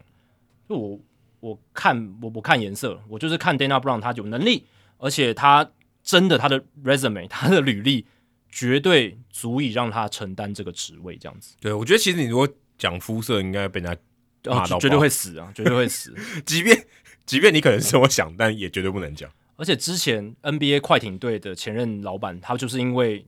对啊录音被听到嘛，讲了一些歧种族歧视的言论，就强马上被封杀了。而且强迫你卖球队，对，强迫你卖我，我不管你，我才管管你什么，就是有多有钱，什么什么跟跟总就是跟主席的交情什么都都不都一笔勾销，我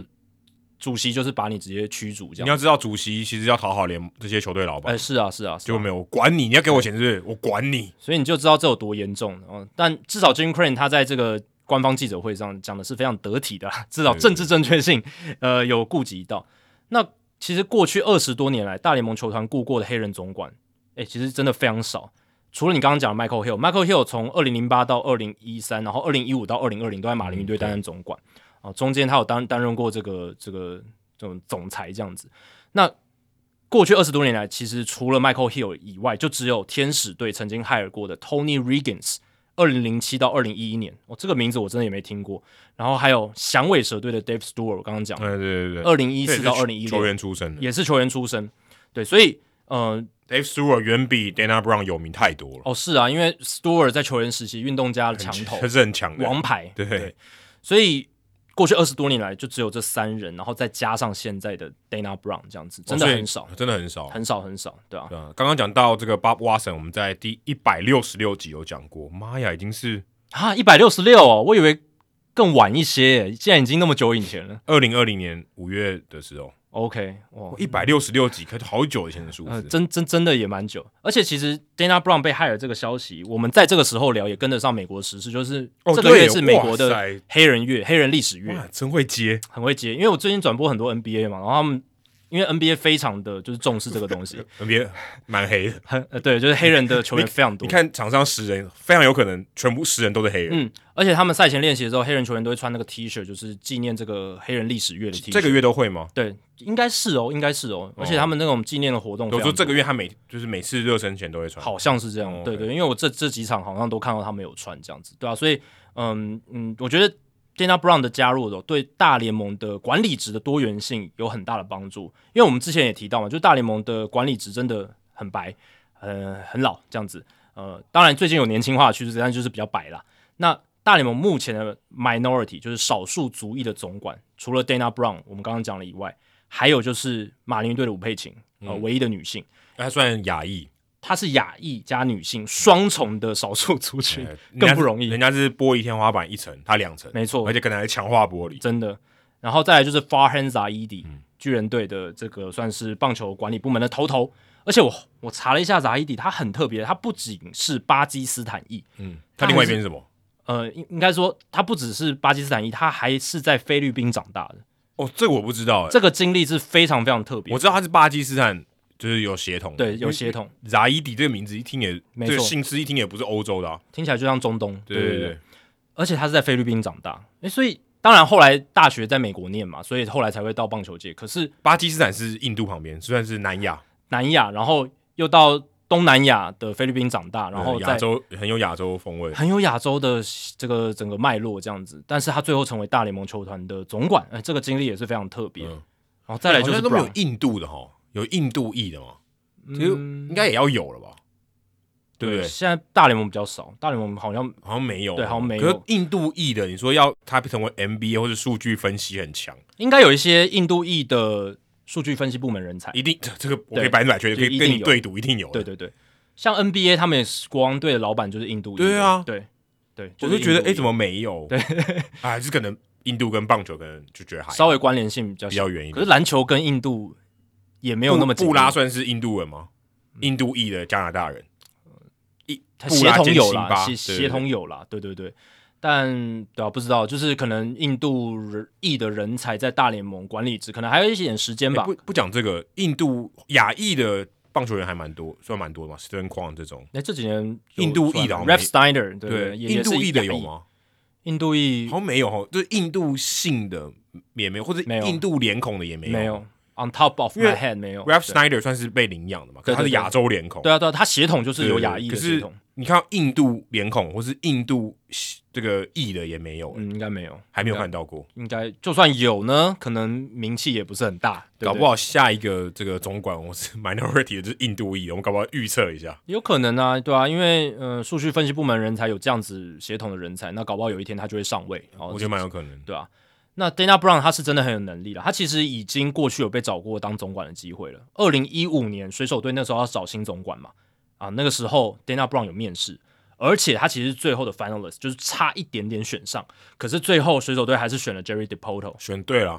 因为 d e p o 做到现在，而且水手队也真的被带起来了。对啊，我觉得我觉得看这个结果，就是他现在还留着、啊，就对代表他做选的还不错、啊。但你你也很难讲说，当初他们如果选 Dana Brown 的话，会是什么情况？搞不好更早就打进季后赛也说不定。哦，对不对对 d e p o 是成功，对，但他搞不好你说他可以更成功，他至少不是失败，对不对对？对对对。但 Dana Brown 那个时候其实真的差一点，而且那时候差一点是我听他的访谈，就是很多业界人替他感到惋惜，因为他们那时候都觉得轮到 Dana Brown 的机会要来了，应该要换他去做总管了。叫吴佩琴说你去给我拿号码牌，我才等得久嘞。身为少数族裔，在大联盟的这种吴比佩较琴等更久，对啊比较高阶的管理者，真的很难啦，真的很难，都会有这些嘖玻璃天花板而且。我觉得这真的是命诶、有些人超快，有些人超慢。你像 John Daniel 这种天才，AJ p r e l l e r 这种天才，很快就上去了。是啊，但但我我有些人等超久，但我觉得这多少真的还是有美国职场一些潜规则跟一些种族歧视的成分在，因为那个时候水手队的总裁应该是 Kevin Mather。呜，对啊哦，当当然我没有影射什么，我只是说出这个事实。那个时候总裁应该应该是 Kevin Mather 哦，对啊我，现在每次忽略了一个打一支全垒打，就是打在 Mather 的脸上。因为 Kevin Mather，我们再帮大家复习一次，之前就是因为对于 Julio Rodriguez 甚至对上一些拉美球有一些种族歧视的言论，然后最后被球团 fire 掉了而。且他是在一个相对比较 casual、哎比对较对对聊天性质，没错，所以我必须说那是他真实的反应，对对对，他反并映不是他内心真实想法。 嗯他并不是说我在一个非常仇恨的情况下讲出来，就是他就是真实的想法，对啊吧、对吧、所以我觉得 Dana Brown 那个时候搞不好真的该轮到他，但是没有获得那个机会。可是他没有气馁，而且那个时候哦，据说他在一个场合有遇到 Rob Manfred，就是当时已经是大联盟主席了。Rob Manfred 还鼓励他，就说：“我觉得你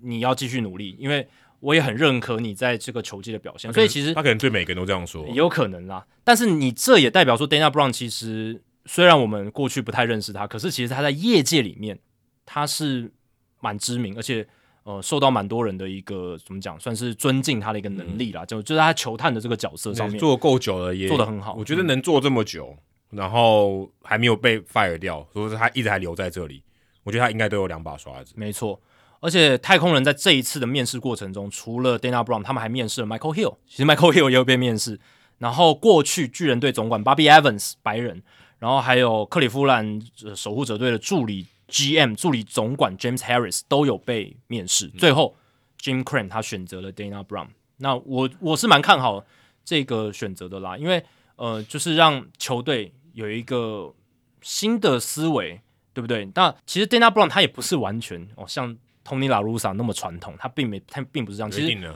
Dana Brown 过去在 Alex Anthopoulos 手下，你觉得他他能多对对对，多么的不听数据，也不会，他其实是真的可以跨在两个领域的，就是传统球探，这当很然合理啊。球探是他的专业没错，可是他对于数据的接纳也是他的一个能力所在。不然他不会待那么久。没错我觉得我觉得这个是很重要。就像我刚才讲的，你能待三十年，代表你还没有被淘汰。没错，你不可能用老方法做三十年，这个不是什么手工艺这种事情，这跟我们之前聊那个 Dusty Baker 很像。这是知识产业，某种程度上是知识产业，对对你对不可能三十年知识都不更新，没没有错你电脑有可能软体都不对更新三十年吗？对不可能嘛，嗯，一样的道理。我觉得他他能活到现在，他能在业界活到现在，我觉得这点应该是毋庸置疑的。嗯，那 James Click，呃，也不是完全的，就像我们刚刚讲，也不是完全的，就像 Jeff Luno 那么的光谱极端，他其实也是呃一定程度的接纳传统球探的一些贡献。对，那 Luno 可能真的就是走的真的太极端，对不对？最后一科技投暗号嗯导致他被有点被半封杀的一个情不况，过极端的这个手法拿到极端的胜利，我是不我也觉得，其实你，哎，其实你看那种电影，很多漫威的电影，特别是漫威的电影，你看那些反派，他不是真的坏，他是真的坚持，啊、是对不对？嗯，他是真的坚，他是坚持到他走偏了，但他并不是真的很，他的初心不是说我就是要杀人，我就是要干嘛，我搞破坏，没有，他是有一个他的理念，对啦，其实放眼到整个全球很多产业里面哦，有很多大破大立的成功创新人，都是所谓的 disruptive innovation，对就是他去破破坏式的坏原本体制的一些运作模式，然后做一个创新。那这些所谓的破坏原本体制，可能就是打破了一些潜规则，可能就是打破了一些既有的我是约违定俗我成是，违反法律，违反法律，这当然也是有可能的。然后后来这样子比较越界的事情，逐渐被大家所接受，然后变成了一个新的常界规限，新的常规，对对，有一个对新的啊界限，这界限都被推了，对啊，所以嗯，就像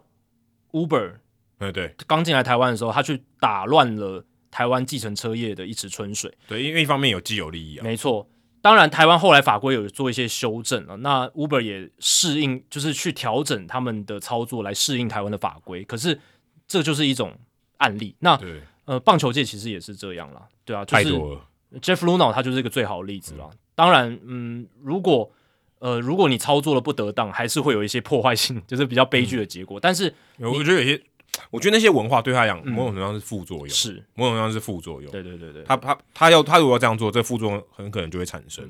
那大部分人可能，嗯，就像 James Clay 或 Dana Brown，他会去做一些柔和跟适应，对对对然后到现在的一个角色这样。但这样也许这样偏中庸，得不到一个好的结果，也有可能。就是没办法，也许很难达到像你刚刚讲那种极致的成功。对对，极致，因为中庸就是顾名思义，它就在中间嘛。对，那你就很难达掉到光谱的两个极我端我。必须说，中庸的人最多，是啊，是对啊，对是啊对，。极端的人相对少嘛，不然他怎么叫极端？他如统果计今天学也是这样的结对果。他如果今天叫他如果今天很多人，他就不叫极端。没好错，不好 没错，没错他。就是因为很少人，他就叫极端对嘛。啊，那你看 John Cabrera 过去的做法，可能也是极端了，嗯然后被大联盟封杀了。虽然现在回来了，可是他要花比较长的时间才能够对恢复他过去的身份，这样对，子。有点需要去赎罪，或者说把这个他原本做错事，哦用一些方式把它让大家对他有不同的印象嘛。我觉得这个也蛮重要嗯的。那再来聊一下哦，这个也是一个局局的队伍，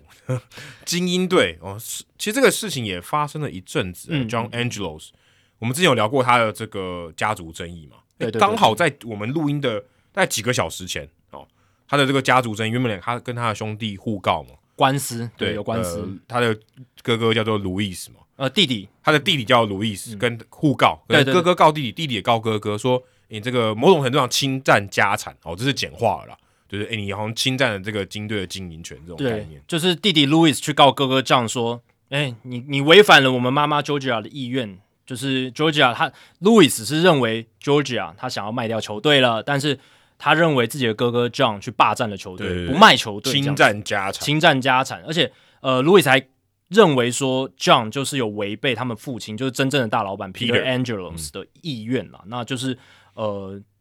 路易斯他想要去分一杯羹哦，就是才会去告这件事情。他认为 John 跟他的妈妈 Georgia 去共同掌握这个球队主导权是不合法的。我身为家族的一份子，路易斯，我也要来分他一份，这样子。对，这大是联他盟动机嗯的亲哦戚卖 gay 搞，啊，对对对对，而且路易斯还在他的指控里面去暗指说，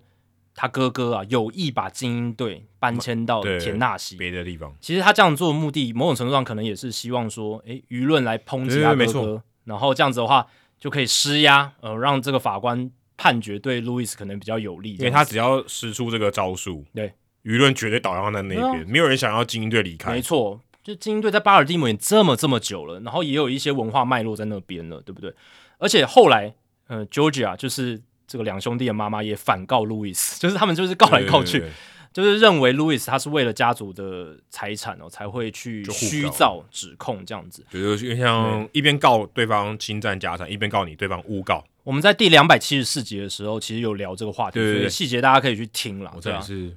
哇三十几集前，三十集之前。那但就像刚刚 Adam 讲，我们录音这天，哎，大家都把这个官司放下来了，所以他算是有一个了结了。超神奇的，对，就莫名欸的，哎、但但这这代表我看了一下那个的 Athletic，就是巴尔的摩记者 Dan Connolly 他的报道，他就是说，这可能代表说他们妈妈 John 还有 Louis 他们私下有一些和解。哎，这这是一定的，对只是说对对这个时间来的挺快的。嗯，嗯对，那很可能就代表说 Louis Angelos 他可能会继续参与到球队，还有他们家族，他们家族是法律嘛，嗯就是律师的这个公司的一些运营，还是有他的那一份这样子。对嗯就是有分一杯羹了，所以不然才不然才怎会么 drop 闭嘴呢？对，才会把这个官司放下来这样只子。说就是，哎、好好好，让你拿一点钱，或者让你拿一点经营权，然后让你有赚到。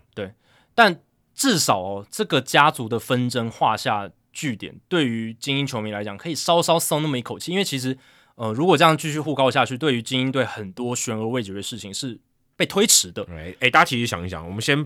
不要想象是大联盟的事嗯情。你想，如果你今天家族没有纷争，你工作有可能做得好吗？做不好可能吗？哎、 对不对？你工作有可能做得好，而而且还是这么可能，呃，动辄几亿的这种对工作，你怎么做得好？ 而且你可能后来人生有一些重大的决定，不管是要换工作或是结婚什么，可能都要被推迟之类的。之类的对对对，都会受到很大影响。这个是大家不要以为哦，说哎、这都专业经理人怎么这样搞？不，你 你如果换成是你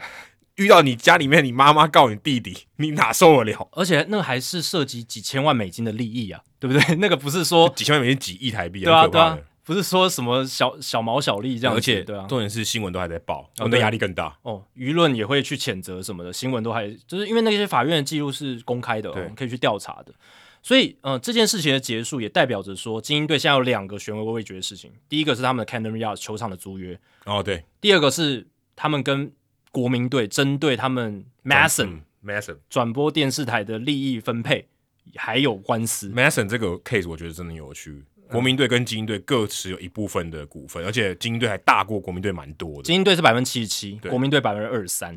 所以蛮多，这三倍多。那为什么会有争议呢？是因为当初博览会搬到国民，因为国民在华盛顿，所以吃掉了一些精英队原本的市场。那对当初他们两队协调就是。国民队会有一些分润的上限，对这样子，所以呃就会造成衍生出后面一些问题。因为国民队后来变得蛮热门的嘛，就是还拿冠军嘛，然后也有很多明星球员。那呃，在一些利益的分配上就出现争议，而且你所以有看官司很在特。别哦。嗯今天球队拥有这个电视台，等于说我买转播权利金，对是，把左边的口袋放右边的口袋， 是对不对？对对对，我球我球队收转要要要给呃收到转播权利金嘛，对但其实也是我自己的，所以他们的情况，精英跟国民跟我们等一下后面有一个话题聊的这个有线电视地方转播权利金的也，有关。就比较不一样，他们的对对对对他们的运作就不一样，但也也有关系对是没有错，关但但他们的运作就比较不一样，因为就像我们刚刚讲，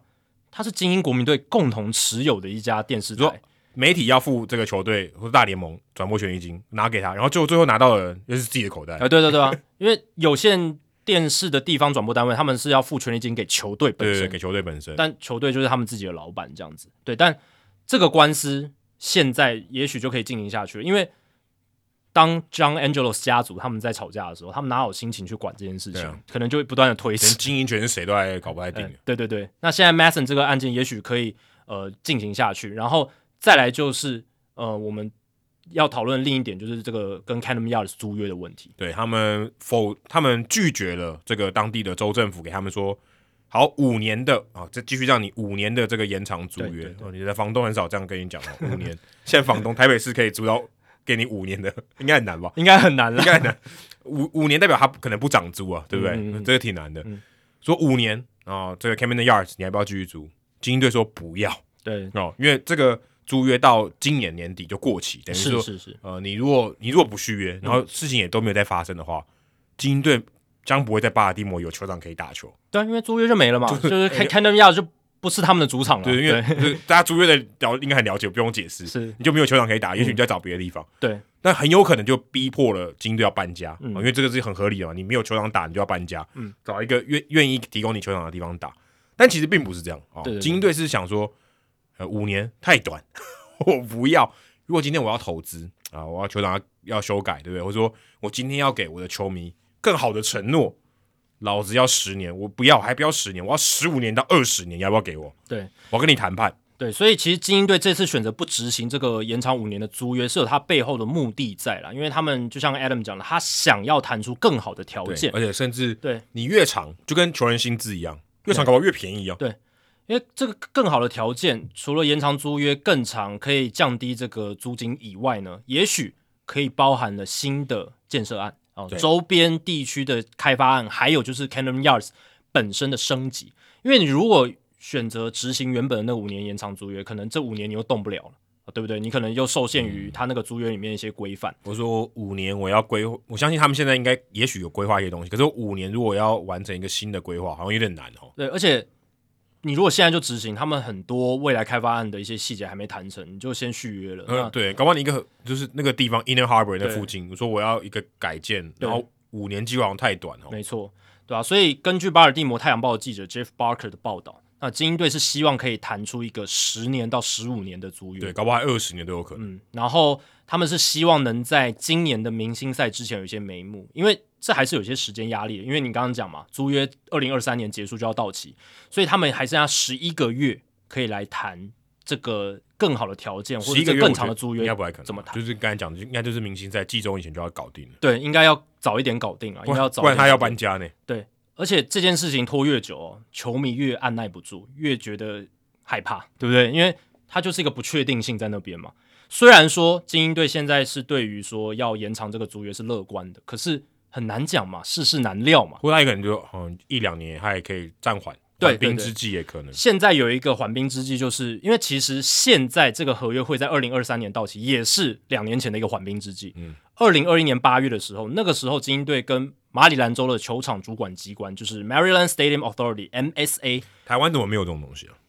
对啊，他那时候就谈成了一个续约条件哦。那确实，台湾可能在球场单位可能有一个主管机关，也许会比较好。现在都是直接跟什么市政府谈嘛。如果如果球球球场的单位，如果他敢管篮球馆室内的跟室外的，我觉得这样专业应该可以更好的分配对吧。绝对是，而且尤其现在这种职业运动、观赏性职业运动在台湾风气也越来越盛了哦，那可能需要有更专业的专才来管嗯对啊理监，督我这样的子。我的资源可以共享嘛，对啊我有专业的人才，诶，什么球场都是我管的，那我比较 OK 吧。那美国有这样的文化，所以他们各个地方政府有这样子的角色也不意外、啊。我觉得台湾现在如果有人听到我们这一期，也应该要有。呃你看是职业球队有多少队？那也可以有，应该也可以来减少一些弊案啦，对不对？没错就没是错而且让专业介入的话，就是不管球场规格，或者说过去像大巨蛋曾经出现说，哎，有一些球场规格好像不是那么的符合的对那啊，种你情说如况果今减天少。台北市政府体育局的人，对不对？他去看这个，跟你有一个中央主管机关的人，他更专业，对不对？而且他专门就是搞球场的，对，那不是更好吗？是，但精英队就是有这样的主管机关对嘛。那二零二一年那个时候，其实他们就有续约两年，所以续约到今年。然后他们那时候其实也是延迟对于这个球场或周边开发案的一个讨论。为什么？因为家族还在吵因，为家属还 在吵，对，就是有一些官司的问题。亲戚这样卖 gay 稿还在演啊。呃，对对对对对对啊！而且其实这几波事情呢，都是在 Peter Angelos 因为健康因素逐渐不管事之后才有。其实这跟很多大企业的故事很像，有没有？就是大老板啊、老了啊，很多儿子女儿之间在争权夺利。而且那个老板要够有钱，哎没对有对对没有钱，他可能还不没理你。对，讲难听一点就是这样。因为 Peter Angelos 就是他们大老板，从二零一八年以后身体的状况每况愈下，然后哎九十几岁的人， 90几岁你还要求他健康，我觉得是 是是有点多了。对啊，也差不多到他退休的年纪。二零二零年之后，John Angelos 就被其他老板算是认可是精英队的主要老板。扶正，扶正，对对对对对。所以也是从那个时候开始，可能 Louis 就有点眼红了。嗯，诶，为什么是他不是我？ 对不对？对啊，哥所以哥哥哥哥先，对，为什么是哥哥先不是我？所以衍生出后面的一些问题，这样子，对吧、所以呃，拖了拖到现在，那现在家族的纷争有一个结束，所以呃，看起来啦，这个上半年会是精英队谈这个租约还有球场开发案的一个关键的时期，这样子我今年他们应该会很忙，然后很忙。他们会打出一个不错的球技，哦然后又对要弄这个，其实会蛮蛮焦头烂额的。因为这个休赛季他们当然有一些补强了，可是没有像 Mike Elias 他们总管嗯在休赛季开始的时候宣打那么强。呃，可是至少他们球队还是在往上走的。对，而且我相信他们如果要打进季后赛的话，他们要做季中要很多操 作。哦，是是是，因为他们现在农场很强嘛，那是不是要付出一些新秀的筹码来在季中做一些更好的补强？因为他们休赛季可能最大咖的补强那个 Kyle Gibson，哦，对， 哦， Kyle 这样 Gibson 可以可以，然后从运动家换来 Cole Irvin。哦，但你说这一些，老实讲，让精英队球迷满意吗？绝对是不这个满意的听起来是海盗队等级的操作，对就是五成以下胜率的。呃，对对对对对，就是精英队应该目标不是五成吧？或是运动家对球球队的操作这样子，嗯对不对？对啊，就是你可能也对于自己未来下一个年度要打进季后赛还没有那么把握，但精英队状况不一样，嗯他们去年已经胜率超过五成了，精对英队啊真的可以超越红袜了。对啊，所以就像你讲，精英队这个上半年很忙哦，他们嗯想要拼一些战绩，而且 Grayson Rodriguez 要上来，嗯那能不能投出好的成绩，嗯关乎到他们接下来战力布局跟球队的战绩这样子。他们有点就两件事悬而未决，可能会有点不好搞。嗯而且两件事都蛮大咖的嘛，呃对，你当然夺就是争取好的战绩本来就第一要务，然后你这个可能也要关系到你未来十年、十五年的球主场在哪里。对，但是呃也有可能就是 Adam 前面有提到，也可能如果真的太多事情同时嘎在一起，可能会也可能老化缓兵之计，就是再续约，有可就是能短短期约一我年。我相信那个州政府会这样做，嗯，我觉得好没关系，你是不是搞不定？没关系，我们还可以再缓哦，这个也没有很急嘛，我没有嗯对逼你说你一定要出手，因为如果我今天我逼你，你不要，我也输，我也输啊，嗯对不对？这个精英队没有留在巴尔的摩，我也输，我一输一屁股。州政府绝对输啊。对啊，这没没有没有必要嘛，而且那个地方 Inner Harbor 可能就烂掉了。是是是，那那 Inner Harbor 如果没有乌鸦队跟那个精英队的话，那个可能蛮可怕本的来地方。治安已经很败坏了，啊对，然那后个已经算 是可能巴尔的摩这个大巴尔嗯的摩地区的这些居民会会愿意去巴尔的摩市区的一个是主能要的 destination，可能唯二的 唯对二的理由了吧？对对对对对，因为其实哦，精英队现在对于巴尔的摩地区真的就像 Adam 讲的，有一定的重要性。然后呢，而且精英队在这个不执行延长五年续约的这个消息出来之后，他们也发了一个声明啊，就是里面也包含了马里兰州的州长 Wes Moore，然后还有精英队执行长 John Angelos 的发言。那看起来是一片蛮有合作气氛的感对对觉，这样子。而且 Angelos 也说哦，就是希望可以打造比较现代化，然后更永续的一个算是运动娱乐基地，不是只说球场，他说的是 sports entertainment 的一个基地这样子。嗯，那所以势必我觉得啦，因为现在新的一些球场开发案都跟勇士队当年弄出这个现在叫 Truist Park，当时对叫 SunTrust Park 非常像，呃因为勇士队的主场带给大家一个成功的范例，就是球场旁边周边饭店、商办大楼，然后旅馆，嗯，整个娱乐产业牵连在一起，是一个成功的例子。对，精英队这个开发案也是想要这样不做，过精英队难就难在它所在的地点不是郊区，嗯，因为像在勇士队那边算是相对对不是在亚特兰大市区，还有一段距离，所以可能难度上有点差别。不过你讲的完全没错，我觉得勇士队那个例子搞得大家都想要搞房地产开发，哎，是是是，就是这我其实就是嗯房地产。不只单纯球场而已，对，然后周边的房地产，然后吸引更多人到这边来消费。啊其实你就把想他们盖球场等于台湾盖高铁站了、嗯，其实嗯蛮类似对的。对对对，因为高铁就会带动周边的 outlet 啦，然后旅馆啦、房地产啦，你你看，像青浦地区，啊对，你你心里想那个桃园球场就跟勇士队球场差不多，很类似了只。是说勇士队搞得可能更好一点这样。因为旁边那个环球的商场已经早就开幕了嘛，对对对那最早就只有球场在那边的时候，哦，旁边大家觉得好荒凉啊，对对什么东西都没有。嗯但你看现在旁边有高楼大厦对了，然后有高铁站了，然后又有这个环环环球的购物中对心，对整个带动周边的整个价值提高，这对啊，样然子。后高铁站附近也有那个 mall 嘛，哎，对，有梦啊，就是像只是距离稍微相对远一点，可是勇士队那个是有点像是一步到位，啊就对对一对开什么都有了。对对对不对对那桃园这个相对是比较渐进式的，对啊，对啊，对啊，所以呃，这个球场这件事情哦，就会是精英队他们接下来需要去处理的事情，也要给球迷一个交代啦，对不对？对，对啊。那说到给球迷交代，John Angelos 基本上哦，他在面对媒体问题的时候，通常哦都不会给给一个太明确的交代了，他通常只有就是公开发声明哦，会有一些比较官方的说法哦，但是在实际跟记者面对面的时候哦，他是比较闪躲的。他比较低调，我觉得他比较，我觉得一方面也是刚才我们提到的家族纷争，让他不太想面对媒体，因为媒体一定会问他家族的纷争的事情，所以即便有这么多悬而未决的事情，他可能也不太愿意回答。对，他就是哦，你你干嘛问这些东西？因为 John Angelos 最近有一个很大很大的争议，发生在马丁路德日当天，一月十六日哦，马丁路德日就是纪念 Martin Luther King 嘛，就是金恩博士的纪念日。那那一天呢，他们开了一个算是一个活动，一个记者会的概念了。虽然呃，一个捐款活动，对对对，就是呃，当当天巴尔的摩市的市长 Brandon Scott 还有 Andrews 都有出席，那宣布他们要成立一些学校的一些奖学金嗯啊、奖等学金等的嗯一些慈善的东西。那活动过程中，因为这是 John An- Angelos 非常难得的公开露面回答记者问题的机会哦，非常难得。呃对，甚至他可能也不算记者会，但是他可以让记者提问。对，它算是一个活动啦，对，然后宣布他们要成立这些奖学金，可是他就开放记者提问嘛，诶 j o h n Angelos 从接手球队老板角色之后，只有包含这个马丁路德日只有三次公开露面接受媒体访问的机会，而且都不是说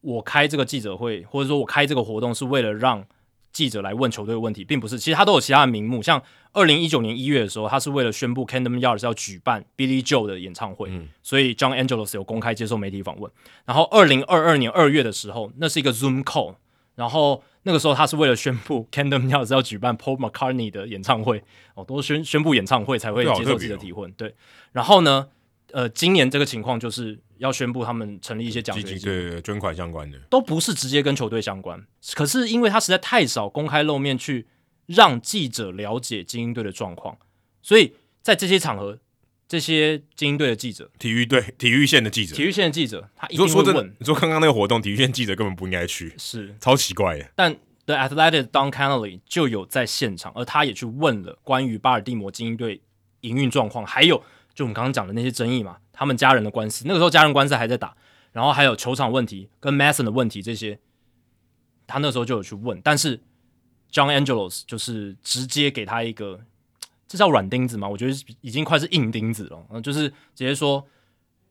我们今天是马丁路德日，我们在这么重要的意义有重要意义的一天呢，而且我们今天谈的是奖学金，我们我不回答你这个问题，嗯，而且他不是只是单纯讲我不回答，他后面还一直不断的鬼打墙，一直强调今天是马丁路德日，对讲了好几次，然后就是他的目的就是要让当 Dan Connolly 闭嘴，你不要问我关于精英队的事情。就是有点，我我其实可以理解 Angelos，因为我做过记者，我觉得 Angelos 这样回答，如果我看文字哦，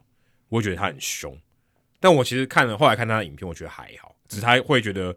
你这就不得体，嗯，什么场合你问什么，对对对我的角色今天我是来，我是个大慈善家，对不对？你来问我这个，嗯我也不，其实坦白说。我之所以之前一直没有接受访问，就是因为我不想回答嘛， 对不对？对对，如果我想回答，我早回答没了。错。那你现在来问我这个，我当然觉得你这你看场合好不是好？，但从媒体的角度来讲，哇，美国职棒媒体界对 John Angelo 是一阵的挞伐、哦。对，因为老实讲啦，精英队这几年的问题是很多球迷都想要问的，因为第一个，哎、有传出说，因为他 Louis 指控指控他哥哥 John 说，你可能要把球队搬走，嗯诶、这个会让球迷有一些害怕嘛。然后再来就是球场的问题，诶、租约快要到期了啊，现在到底是怎样？你要不要给我们一个解释？对啦，最近那个新闻出来说，他们确定不执行五年租约，这是一个已经有一个新闻就因了，为这都发生在这个口角之后，都在口角之后。然后还有跟 Mason，你跟国民队的一些纷争到底是怎样？一步一步来嘛。一步一步来。对，但是嗯媒体就认为觉得说你已经那么少公开露面了，然后我们的球迷在在地的球迷有一些知的权利嘛，对，但是你都不回答，然后呃讲一些理由去闪避问题，然后呃 Dan Connolly 呃也在他整个跟 John Angels 对话的过程中，Angels 还说。你如果真的要问的话，哦，欢迎你来，我下个礼拜找一天、嗯来，你来我们这边，我们我我把这个精英队的财报全部给你看，嗯然后我来跟你讲我们怎么擘画什么这些。好像没有发生哦。他直接夸下海口这样讲对，但这显然是一个谎言，因为对嗯他就是食言了，因为后来什么事都没有发生。然后 Dan Connolly 后来写个专栏说他完全不意外，因为他其实在 John An- John Angelos 许下这个承诺的时候，他就知道这不可能会发生对。对对，因为老板，尤其是非勇士队跟蓝鸟队的球队，因为他们其他球队都没有公开上市嘛，他们就是私人的财产，他不可能会公开的。没有义务，也没有那个责任去公开这些东西对。所以，但是 John Angelos 那个话是从他嘴巴讲出来，他确实说：“我给你们 open books，我把这个财务报告都给你们看。”他可能是心急了，然后对说出脱你口要而看出就看啊，都给你看，对那种感觉。他可能就是心急了，脱口而出他不想说的话。可是这一言既出，驷马难追嘛，这就增加了一笔老板说谎的案例。我会觉得没有到说谎那么严重，我会觉得他当下就是这么，就是情绪就上来。虽然他但是是说谎啊，因为他没有发生啊，他没有兑现诺言。我觉得这就是我说不晓得他到底后来是有没有跟记者说你来，他有啊，不是我说后就是事后说好，哦我事后没有啊我跟你安排一个时间，我不晓得这件事有没有发生，事后没有啊，就不回应啊，就不回应。对，不回应，就完完全没有，对，完全或没者有我就任或者何后如果续。今天我是 John Angelos，我就发一个新闻稿给你，然后这个东西是我可以给你的，你可以拿去写。如果是我，我就会这样做。至少有个交代嘛，现在也没有对对对就是因为他后续什么东西都没有，对啊，但我自己是看了那个文字跟影片，我就觉得落差蛮大的了。嗯，就是影片上其实还好，就对他他没有说真的指着他骂啊或什么的，就还算蛮平静的。当然 Dan Connolly 他可能也带着一点情绪在写，哦，这是这也可以理解，对两边都有一些情绪，因因为你不让我工作好做嘛，是我觉得就是这样。你你今天我问你问题，我该我做我该做的嗯事情，你也你做你该做的事情，可是你让我工作不好做，而且那影片公开出来，我被骂嘛，嗯某种程度我也蛮丢脸的嘛，对对对吧？我也蛮丢脸，因为当下我也很尴尬嘛，是那你的权位比我高嘛，对，我被骂我就只我也不能反还，我也不能跟你对杠，不行啊，我就我就只能吞下对去。，其实这种影片公开出来，对于提问记者来讲，也真的是蛮不好意思，因为我记得之前 Castellanos 不是有骂一个费城人的记者，对对对对，哦，那个虽然虽然 Castellanos 的形象也受到影响，但是我如果是那个记者，我也会觉得有很尴点尬。啊对，很尴尬，对啊，就是吵架的影片哦，被所有人这样子摊在阳光下，其实也是不好看的一件事情。不过我觉得，你看我在台湾，如果是这样的记者，他可能这一辈子都不用拿到精英哦，队的没没证没件。错没错，永远不用再去采访了。对，可是美国不会，美国不会，我觉得至少精英队球员知道说你在做你做的事情，也许你的场合不对，可至少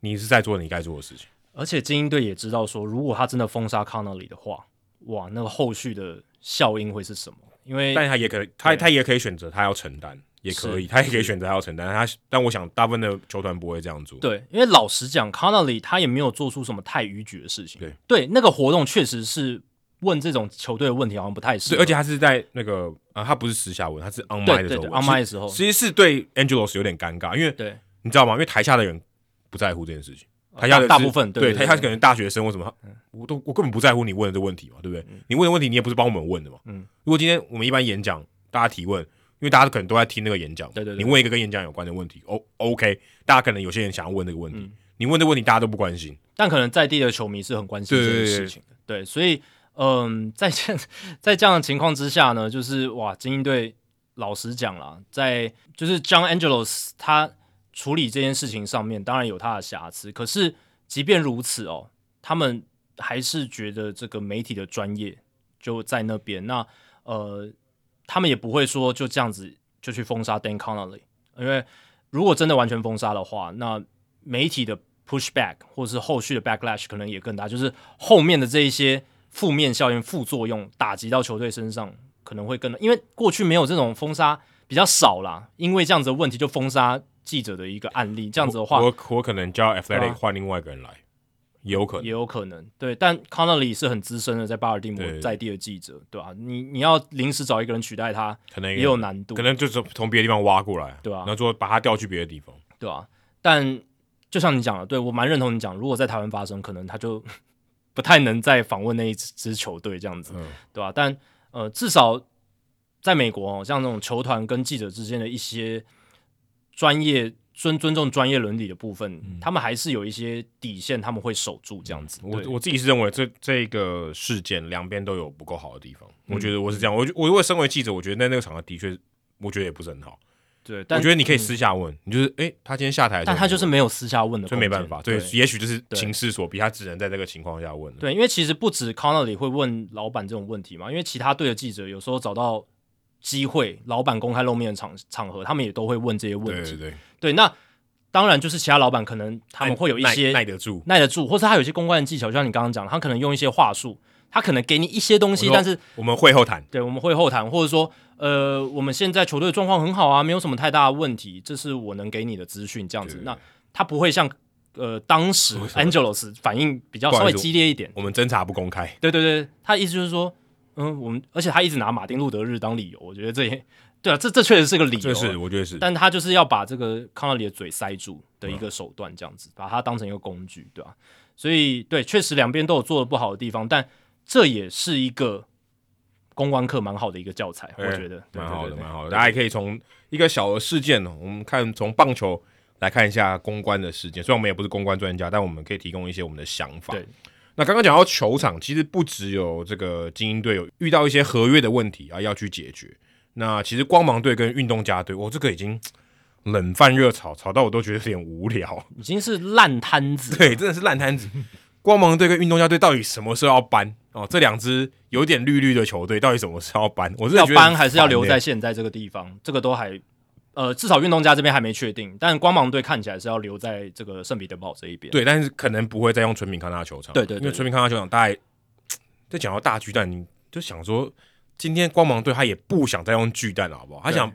就是可以用 abandon 就抛弃这个对球场了。而且这两座球场，或者说这两个市场的大联盟球队，到底能不能搞定他们这些争议，很重要的是，因为大联盟球队其实这几年一直想要扩编，对但是你在光芒这个圣彼得堡这个市场，还有运动家奥克兰这个市场处理好之前，其实大联盟没不太有这个立场去做扩编的动作，因为哦其对耶其他老板都会这觉样得说，你连现有的市场都搞不定了，他们看要不要去移到其他地方，对不对？那你连这个现有的都搞不定，那你谈什么去找新的球队？我觉得这个可以稍微拉出来嗯，讲，像中职，嗯，你看像原本拉米狗卖给乐天，乐天要进来，对不对？对对对，我不要扩编球队，我吃现成。没。错，我吃现成那如果今天 Nashville 就刚跟你讲这个田纳搬到田纳田纳西，西州，嗯，我还需要扩编吗？你就给我搬家就好。对啊我扩编还要付一大笔钱，我用现成球，你想你想搬对不对我欢迎你来，对啊，我欢我欢迎你来。你台帕湾待不住，你圣彼得堡待不住是不是？对，你奥克兰待不住是不是？你来我这边，我还不用付扩编的费用嘞。因为你现有球队就已经有市场性的问题了。你看奥奥克兰就球迷不够嘛，然后对啊，圣彼得圣彼得堡也是一样类似的情况。那外界就会觉得说，哎、你现有三十个市场你都吃不下来了，那你干嘛去吃更多的东西？或者说你要搬家对不对？那就换个更更多人的地方去，你市场更大的对啊去啊。对啊，对啊，对啊，搬过就是去现现有的搬到，因对为这个市场显然不适合你们这对个啊球队了嘛，那你搬到另一个地方去嘛，对啊，那你连现有的你都不是经营的那么好了，因为通常扩编是说，哦，我这个十六个市场，哦，十八个市场，二十个市场已经饱和了，哦，我还要扩编，扩对，编，我还可以扩编吃更多。但现在感觉是你这边还没处理好之前，那都还不要谈扩编的事情，这样子，所以拉斯维加斯是说，哎，运动家你来，对不对？在招有一点在招手的对意味，你过来过来，你过来，我什么都给你，对不对？我尽可能帮你，对不对？我不需要，我如果今天要扩编，我还要付一大堆钱呢、对对对，我今天当地的这些有钱人，我还要付一大笔这个钱给其他的老板，我干嘛呢？对我今天直接把你 recruit 过来，我还可以有捡现成的。当然，运动家这一边呢，他们可能如果搬到拉斯维加斯，他们可能也会希望在地提供一些公共的资源对来帮他们盖球场。可是拉斯维加斯在地的一些政治人物，他们不希望运用公共的资源去帮运动家盖球场。他可能可以改建现在三 A 的球场，刚好也是对运动家队的球场，那个球场真的超棒，那个球场几乎是大联盟等级的球场。对，这也许是个方案、啊对，但这就是后续呃政治跟球队之间的一些角力在。对就，看这个拉斯维加斯的当地的政府怎么样去勾引运动家的球团。对，但运动家目前他们还是有一个，还是要在这个就是 Howard Terminal 这边对盖球场的一个方案啦。对，那这个就是所谓的 Downtown Howard Terminal Waterfront Development 这个计划案 Power Terminal 就在现在这个球场附近。的一个车站嘛。对对，然后呃，它刚好是在海滨，所以它就是叫 Waterfront，、是有这样子一个道理在的。那这个开发案，你其实，在运动家的官网上看可得以到，吗一百二十亿的开发案计划。那当然，这个是从二零一七年他们就提出来，所以你看这个烂摊子搞了多久？二零一七年这个计划案就在了，然后搞到现在还没有什么定案，都还没有，还没有一个还成没有案而。且好像最近还被拒绝了。对啊，那这个计划案也跟大家说明一下，它其实包含了很多东西，呃，跟我们刚刚讲精英队那个有一点样嗯类似一。样。现在我觉得这个也是给台湾一个很好的很好的一个启发。对啊，盖盖球场哦，你如果只是盖球场或重建啊，嗯，你完全搞错方向不。是只是想球场而已。当然，这个有点讲难听点是有点就是炒地皮，嗯但对，的确你要做一个更有利益的事情。我说你的眼光对要啊放得更远。其嗯你实今你今天花了十二亿，你应该想办法说我要赚一百二十亿。就是像有一些未开发的地方，什么吸引外资投资盖工厂，其实那某种程度上也是让那个地方增值。对你，你说难听叫炒地皮，可是说好听就是投资在地嘛，对不对？ 那我们就用好一点的方面来想，它就是一个投资一个社区、一个社群，让那边地方可以比较多的资金进来对，然后让当地的居民有就业的机会等等。那 Howard Terminal 这个方案呢，它球场是十亿美金而已。我刚刚讲总值是一百二十亿，其实球场才占十亿而已。有很多基础设施，对，那这个球场呢，它预计是盖一个新的三万五千名观众的容量的球场。你看现在球场的趋势是容量越越来来越小，对，不像以前动辄什么五六万，他们发现装不了那么多那个人。那个只美式足球才需要，对，每次足球才需要棒棒。球不需要，棒球场你盖那么大，老实讲会影响观赛的品质，对而且球场的管理维护也不是那么的好。嗯没错，对，所以它现在是比较精致化。再来就是会有三千户的住宅，然后办公区有一百五十万平方英尺，二十七万平方英尺的商业区，这个也很重要。他们也会盖百货公司的哦，对，商业区就是百货公司嘛，然后还有四百个房间的旅馆、游乐园，他们希望盖一个在海滨的那种 waterfront 的 park 这样子，然后还有就是，哦、他们希望可以为这个社区带来四亿五千万美金以上的这个增值这样子。对，这个是他们的一个想法。他们说奥克兰海滨地区可以因此获得重生，对不对？改造成一个，它本来是一个工工厂，都是工厂的嗯地工方，厂的地方，他希望改造成多功能，然后多样化的一个社区。对吧？其实这个真的是很大的一个案子， 真的包的很大，而且我看新的市长是一个华裔的一啊，个没女错生，，对。她刚上任第一天还不到，她还没下班，这个这个案子被否决， 我觉得这蛮好笑的，其实这个案子呢，已经讨论很久，然后也被打回票很多次了哦。那但但是就是好像，嗯，就是大联盟这边也在施压说，诶，运动家你到底要不要搞定对啊这件事情？所以变成说，现在还是在一个所谓的 limbo 的状态，就是非这常样非常 limbo，一直没有一个解决的办法哦。那当然，你刚刚讲嘛，拉斯维加斯是有一些机会哦，但是运动家的老板能不能下定这个决心？真的显摆到然那边现在显然是没办法离开奥克兰，就我觉是得下不了，所以他要对啊呃，如果这件事情要我有一个最好的解决，就是拉斯维加斯直接把这个运动家球团勾引走，不然这件事情我觉得还会搞很久。可能就是说有一个新的、嗯、maybe 老板嘛，但是但是现现在现在现在这样更难卖啊，那现在运动家老板 John Fisher 好像也还没有要卖球队的意思对，嘛，没有，对吧、啊那现在所以卖相也不好啊，怎么卖？对对，啊所以对对他来讲转卖利益好像没有那么那么大，对啊，对因为我刚刚想的是，如果有一个嗯、可能拉斯维加斯在地的什么老板之类的，哦愿意然后买愿意买，那这样基本上应该可以很快的就可以在拉斯维加斯建立新没的办基法，地，我觉得没对这个这个可能也挺难的。挺难的，因为 Fisher 也没有要卖，嗯除了只能让觉 Fisher 觉得说搬到 Las Vegas 比较好，那利益更多。搬到拉斯维加斯，对运动家 Fisher 如果有更大的利益，就是公共资源愿意帮他来盖球场。，对，这个因为我相信 Fisher 绝对不想用太多自己的钱来盖球场。而且，但我觉得我会这样说，我觉得拉斯维加斯有一个很大的利益基础，就是刚刚我讲到三 A 球队在那边嘛，对，嗯奥克兰突击者队原本跟他用同一个球场，也跟也过去了啊，没错，已经搬到拉斯维加这斯，不啊是一个很好的例子吗？你的就是你的兄弟吧，对不对？他已经铺了一个蓝图在那边。然后金州勇士队也搬走了，是也搬到旧金山去了。啊对对对你那个地方只剩你一个、欸，你要不要搬？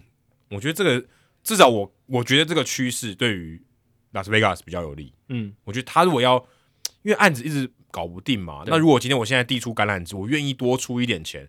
然后你的市场也可能因此变大，对有对可对假设。我觉得运动家球队应该，运动家球团应该要接受，因为他们现在的市场就跟巨人队重叠度很高啊，也让他们在整个吸引到关注度上是受局限然后的。球场也不够好啊，对啊，球场真的是是蛮烂的，够好啊。 对，你说真的，我觉得像光芒队跟运动家队，他们最大的问题就是他们这个鸡生蛋，蛋生鸡，他们他们球迷不进场，球场也不够好，没不够钱整修，整个体验就不会好。对，大家就不想来，那你就是一个恶性循环。对但是光芒队看起来哦，至少比运动家好的是，他们这个方向已经蛮，应该算是蛮有有确定的感觉。因为圣彼得堡的市政府在一月底宣布，他们将要在现在的纯品康纳球场附近盖一座新的球场，然后呢，一样是属于一个大型开发案的一部分。然后这个开发案当然也还包含了所谓的住宅啦、商办这些东西、旅馆这等等等。但重点是市长 Ken Welch 哦，他是一名黑人的市长，也跟你刚刚讲的运动家那边、奥克兰那边是是一一个个少数族裔华，呃对他叫他他姓盛、欸盛竹对的对对叫盛桃，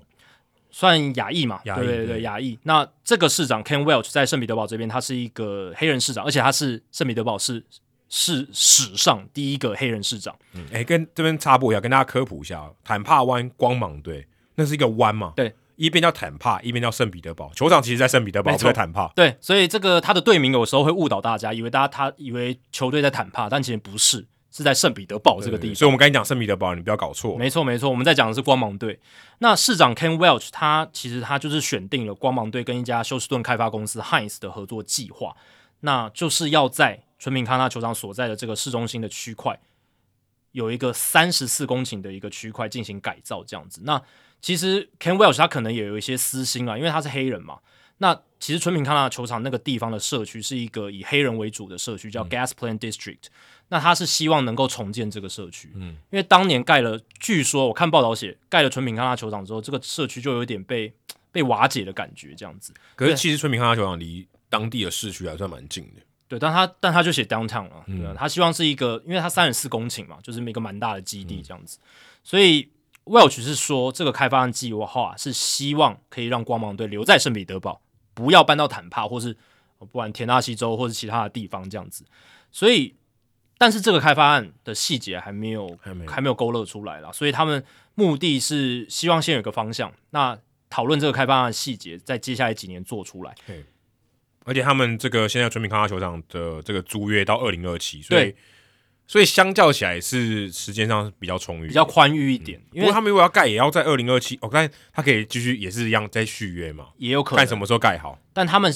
是希望这个计划案的这个球场可以在二零二七年完工，然后二零二八年启搬过去用直接搬过去，然后二零二七年用完全民康纳球场之后就把它拆掉。对，其实现在蛮多球场都是旧球场马上就拆掉，，对，因为我刚刚讲了，Welsh 想要去重建这个社区，那纯品康纳球场是一个很大的阻碍，嗯所以他希望说之后盖新球场，然后把纯品康纳球场拆掉之后，那边的开发可以让这个社区振兴这样子。但是现在有个很大的问题是，各方出这个情况还没有定案，呃这个会是最大的阻碍。那、就是球队要付多少钱？嗯，市政府要付多少钱？嗯，那哪一些单位要付多少钱？这些就像台湾也有这种问题，啊有有很大这个问题嘛，嗯对吧、那球队一定会试图试图说服公部门说，哎、你多花点呢、对我们这个嗯盖新球场之后会有什么样的一些附加的红利啦，对演不对唱会也是民众在看呢、也是民众在看嘛，然后我们提供就业机会啊，我们球队会害了很多人啊，然后场周边的一些娱乐设施，对不对？一些可能他们说他们会盖一个有呃两千五百个座位的这种娱乐场所啊，等等这些东西，诶，这些都会需要人嘛，对啊，然后他们就会试图去说服公部门这样子，但是多花点钱。公部门也会觉得说，诶，诶这几年你看其他球队啊，花大众的钱，花纳税人的钱的球场。诶，就是效益不是很好。你看，他们承诺周边会有什么呃就业机会，或者是多少的一些振兴经济的幅度，诶，好像没有效果这样子，嗯你就会互相角力。就是棒球场到底是公共建设还是不是？我觉得这是一个很大灾问，因为特别是在对现在。会一直在辩论，这个辩论已经维持非常久，就想三十几年。我今天我今天就站在纳税人的角度来看，我为什么我缴税要去盖棒球场？我又不看棒球。对对如果我这样讲，你你你也很难反驳 我啊、有一些人真的不看棒球， 对很多啊。如果每个人都看棒球，我们的节目早就红了。对啊，就是为什么你说的公共利益呃是公共利益，它不会影响到我？对，对可那你赚很多钱，这是确定的。是，对你你这些球团球团老板会赚钱、啊没，错，对。那球员老板就会说，呃不对啊，你虽然不看棒球，可是它周边你看我们有旅馆啊，我们有 public housing 啊，呃，应该说我们有一些私就是呃住宅啊，对不对？然后我们有提供新的就业机会啊，那有更多的商家嘛，那你搞不好也会受贿啊，他们就会用这样的方式来说服你，对啊。但这个就是一个我觉得会不断的去讨论、去去辩论的一个东西。那我之前听一个访问，他好像是说这样子，就是球场要用多少 public funding 公共资源的这种争议，好像是最早是从呃巴尔的摩精英，就是 c a n d o m Yards 那时候开始的，但 g a m e Yards 算是成功的，算是成功的。对，所所以这以是很重要的。他也算如果是，如果他不成功，后面也没得讨论了，就都不要因为。他带动了这个风潮，对，因为如果他没成功，我谁管你啊？对你跟我为什么政府要出钱？所以精英队其实 c a n d o m Yards 有很大的历史意义。因为第一个就外观美感上，它也带动了一个风潮嘛，就是复对啊，刻他他所有都很成功。复刻二十世纪初期那种 jewel box，所对对谓对珠宝盒，就是有很多球场不同的特色的这种这种球场，然后右外野的火车仓库，没错嗯所以他弄得很好。融合在地的地景。嗯我们不不一定说哦，我们都要把周边拆掉，然后盖一个哦规格一致，然后就是那样子的球嗯就场。跟那个新竹球场三垒侧有民宅一样的道理。对对对对对，然后再来一个重要指标性意义，就是它也是这个 public funding 要不要进入到私人球队球场的挹注给他们的这样子一个争议的开端。对，如果大家有去过巴尔的摩地区，到它球场附近 Inner Harbor 那边，那边真的是因为球场变得很好。是如果没有的话，巴尔的摩市区非常可怕，应该不会有人想去。对，因为尤其这几年有一些治安的问题对嘛，对对对，所以非常，我觉得可能全美最可怕的 downtown， 真真的真的，这不对这不夸张。就是 Adam 说出来比较有说服力啊，因为你去过的这个美国城市比较多，对比之下，他们真的看感觉起来是比较不安全。我真的可以说，巴尔的摩应该说，你现在看到三十支三十支球队里面，这个地方地治安最差的地方。对我也有去呃呃， Canem Yards 看过，奥克兰也蛮烂的啦。呃，对对对对对。那我有去 Canem Yards 看过，然后我那时候记忆就是我搭火车到那边，然后也是看完球就马上离开。不火会，哎、很危险哎、火车站离球场很远哎、嗯，蛮它。远的、欸。你都但你但怎但么我印象中不会啊你，用走路去的走吗？走路十分钟就到了，就在旁边而十已，十分钟很可怕呢、还好。 十分钟很远呢、哦欸 OK 很可怕。但那时候是很多人啦，我们就跟着人群一起，哦所以还好。但是我想说，如果人群都散去的话很可，怕那应该蛮可怕的。因为我那个时候就是我们去嘛，然后就是跟着人群去，然后回，哎、我跟跟着人群回。火车站离离球场蛮远的，应该不止十分钟。对，但我记得还我是你是坐巴士？巴士的话十分钟，还是，巴士但很是近应该是火车，它是一个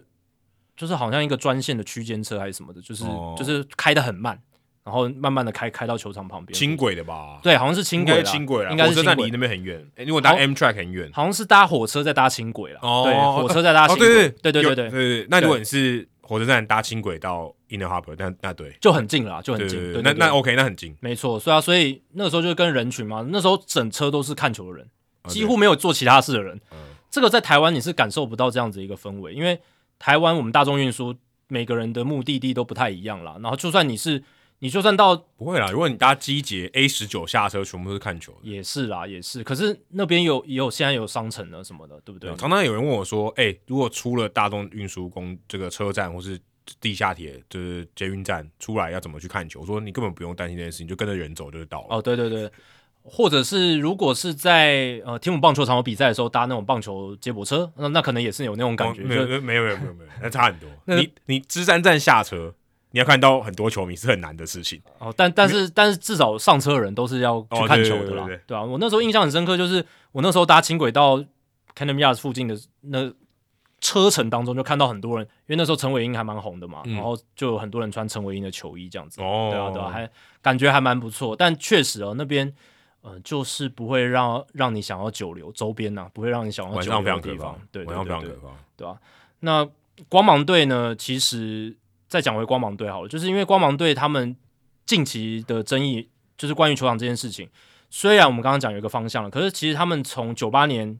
建队，然后一直用纯品康纳球场至今，观众人数一直很低迷，所以一直有讨论要不要离开的一个风声这样子。那坦帕是一个点啊，那再来就是前一阵子不是他们球队还向大联盟提案说，哎，要不要我们来一个双主场对制？对对，到蒙特龙，蒙特楼跟圣彼得我堡要，吃豆腐，我要吃加拿大的豆腐。但我们之前就讲过，这不可能发生，而且其实你要知道，地理环境是很远的、欸，对又不啊是旁边。而且过去大联盟球队有实施过双主场的效果都不太理想。但日本有，呃，日本有啦，对，但日本的就市场环境比较不一对样，不一样而且你要差那么远，一个在佛罗里达，一个在加拿大蒙，特楼，差那这这是真的太远了。太远了，对啊，球而且员，我觉得球员就受不了。你说我我要我是要买两个房子，对啊我要租两个房子，而且光芒跟在地蒙特楼也没有什么连接 啊，没有啊，就吃豆腐而已、啊。对啊你哦，你有博览会对不对？对啊，你需要球队对不对？我只能提供你半个。对啊，而且才半个，就搞不好对对蒙特楼来讲吸引力也也不大，对，对啊也也不够大，对啊，所以那个方案也被大联盟否决了啦，对吧、所以，呃，光芒队总裁 Brian Odd 也有参与哦，就是我刚刚讲市政府对外宣达的这个这个活动。那他在这个场合，他也有去公开发言。那他也希望说，新的球场在二零二八年，就我们刚刚讲的前一个租约到期之后，新的球场就可以来启用这样子。有点难，我觉得，我觉得看看看起来还挺难的。这种事情我觉得都吵好久，感觉不是这么简单的事情。就像当初运动家的 Howard Terminal 的这个方案出来的时候，大家好像哦，好像有一个方案出来了，但是现在还是没有结因果。为大家知道，光芒队之前有提一个案子在 Eber City，、嗯就也被否决啦。对对对大家那时候传到哦，球场都图那个图都出来了，对就说说不要就不要。对吧、Waterfront 那个也是图都图都画的好漂亮，我我对我不我对现在看到这种消息， 我都真的我就觉得还早，百对啊分之五都没有。所以在这两个市场的球队在球场方面有获得解决之前，我是觉得大联盟要扩编啊，哦，还要再等一等啊。可是这个就这个真的就鸡生蛋蛋生鸡，嗯你你的观众的人数、关注度、这个商业利益没有起来，我觉得这件事情都很难讲下去是。因为嗯，而且说到扩编，其实大联盟也是很久没有扩编了。如果以这个长远的时间维度上来看，一个就是光芒队啊，对，因为大联盟自从一九六零年代开始扩编以来，现在这个二十多年没有扩编是最长的扩编干旱期。嗯，对，所以这个已经算是呃比较长了、没有扩编的一个情况。当然 r o m a n f r e y 常常被问到这个问题，但是他都会把运动家跟光芒拿出来讲，就是他也希望说，如果我们能够赶快解决这两个市场的问题之后，也许我们扩编的进程就可以快一点他要学台湾的政治人物啊，时空环境不同了。啊。哎、当时扩编的时候，美国经济发展多好，是，现在呢，对对这不能比嘛。然后又有新冠肺炎疫情的影响，对啊对，有一些冲击去 delay 了一很多事情的一个进程，对这样，子，所以这个我觉得是很难的，而且我觉得大联盟现在可能哦也面临到一个很潜在的危机，就是收看转播的人变少了。我想的转播呢是第四台的转播，呃，在台湾讲 cable 讲第四台啊，可能如果你是美国的听众，你可能搞不清楚第四台，但第四台我们讲就是 cable 有线电视。对，嗯现在可能大家看串流的人很多，都有 MLB TV，、或是你可能有其他当地的这些媒体的串流服务，可是看转播的人显然是变少了。为什么呢？因为转播公司这些媒体公司赚不到钱，付不出钱来了。现在 Bally Sports 上面的虽然执行的单位叫 Diamond Sports 这家公司，它的母公司叫 Sinclair 这家公司，现在呢 Diamond Sports 宣布快要宣布破产，为什么还不出钱来？为什么还要还钱呢？因为他付转播权利金嘛，对转播权利金给球队。你看到那些很多 Bally Sports 这个 cover 的这些球队，他们是收到转播权利金的，那权利金谁出？这些媒体出嘛，嗯他们靠广告赚钱，嗯我把这些钱给球队，这是一个交易，嗯，我现在付不出来了，我要给钱，要给球队的钱，我付不出来了，时间要到了，我付不出来了，我要破产了，嗯，我要宣，我要真正宣布破产，因为我无力偿还，我可能要延期还给你，对，这代表说什么？球队可能在短期之内他拿不到钱。嗯我二零二二年原本我签这些球员，我预期我二零二三年要付薪水的时候，这些媒体转播单位会给我钱。诶，左边进右边出，现在左边不进了，我右边要怎么出？对可能就会球团就会有出现一些财务上的问题了。这其实真的有一段蛮大的脉络了，就是 Diamond Sports 这家公司，它几乎是已经确定要在这个月就宣布破产，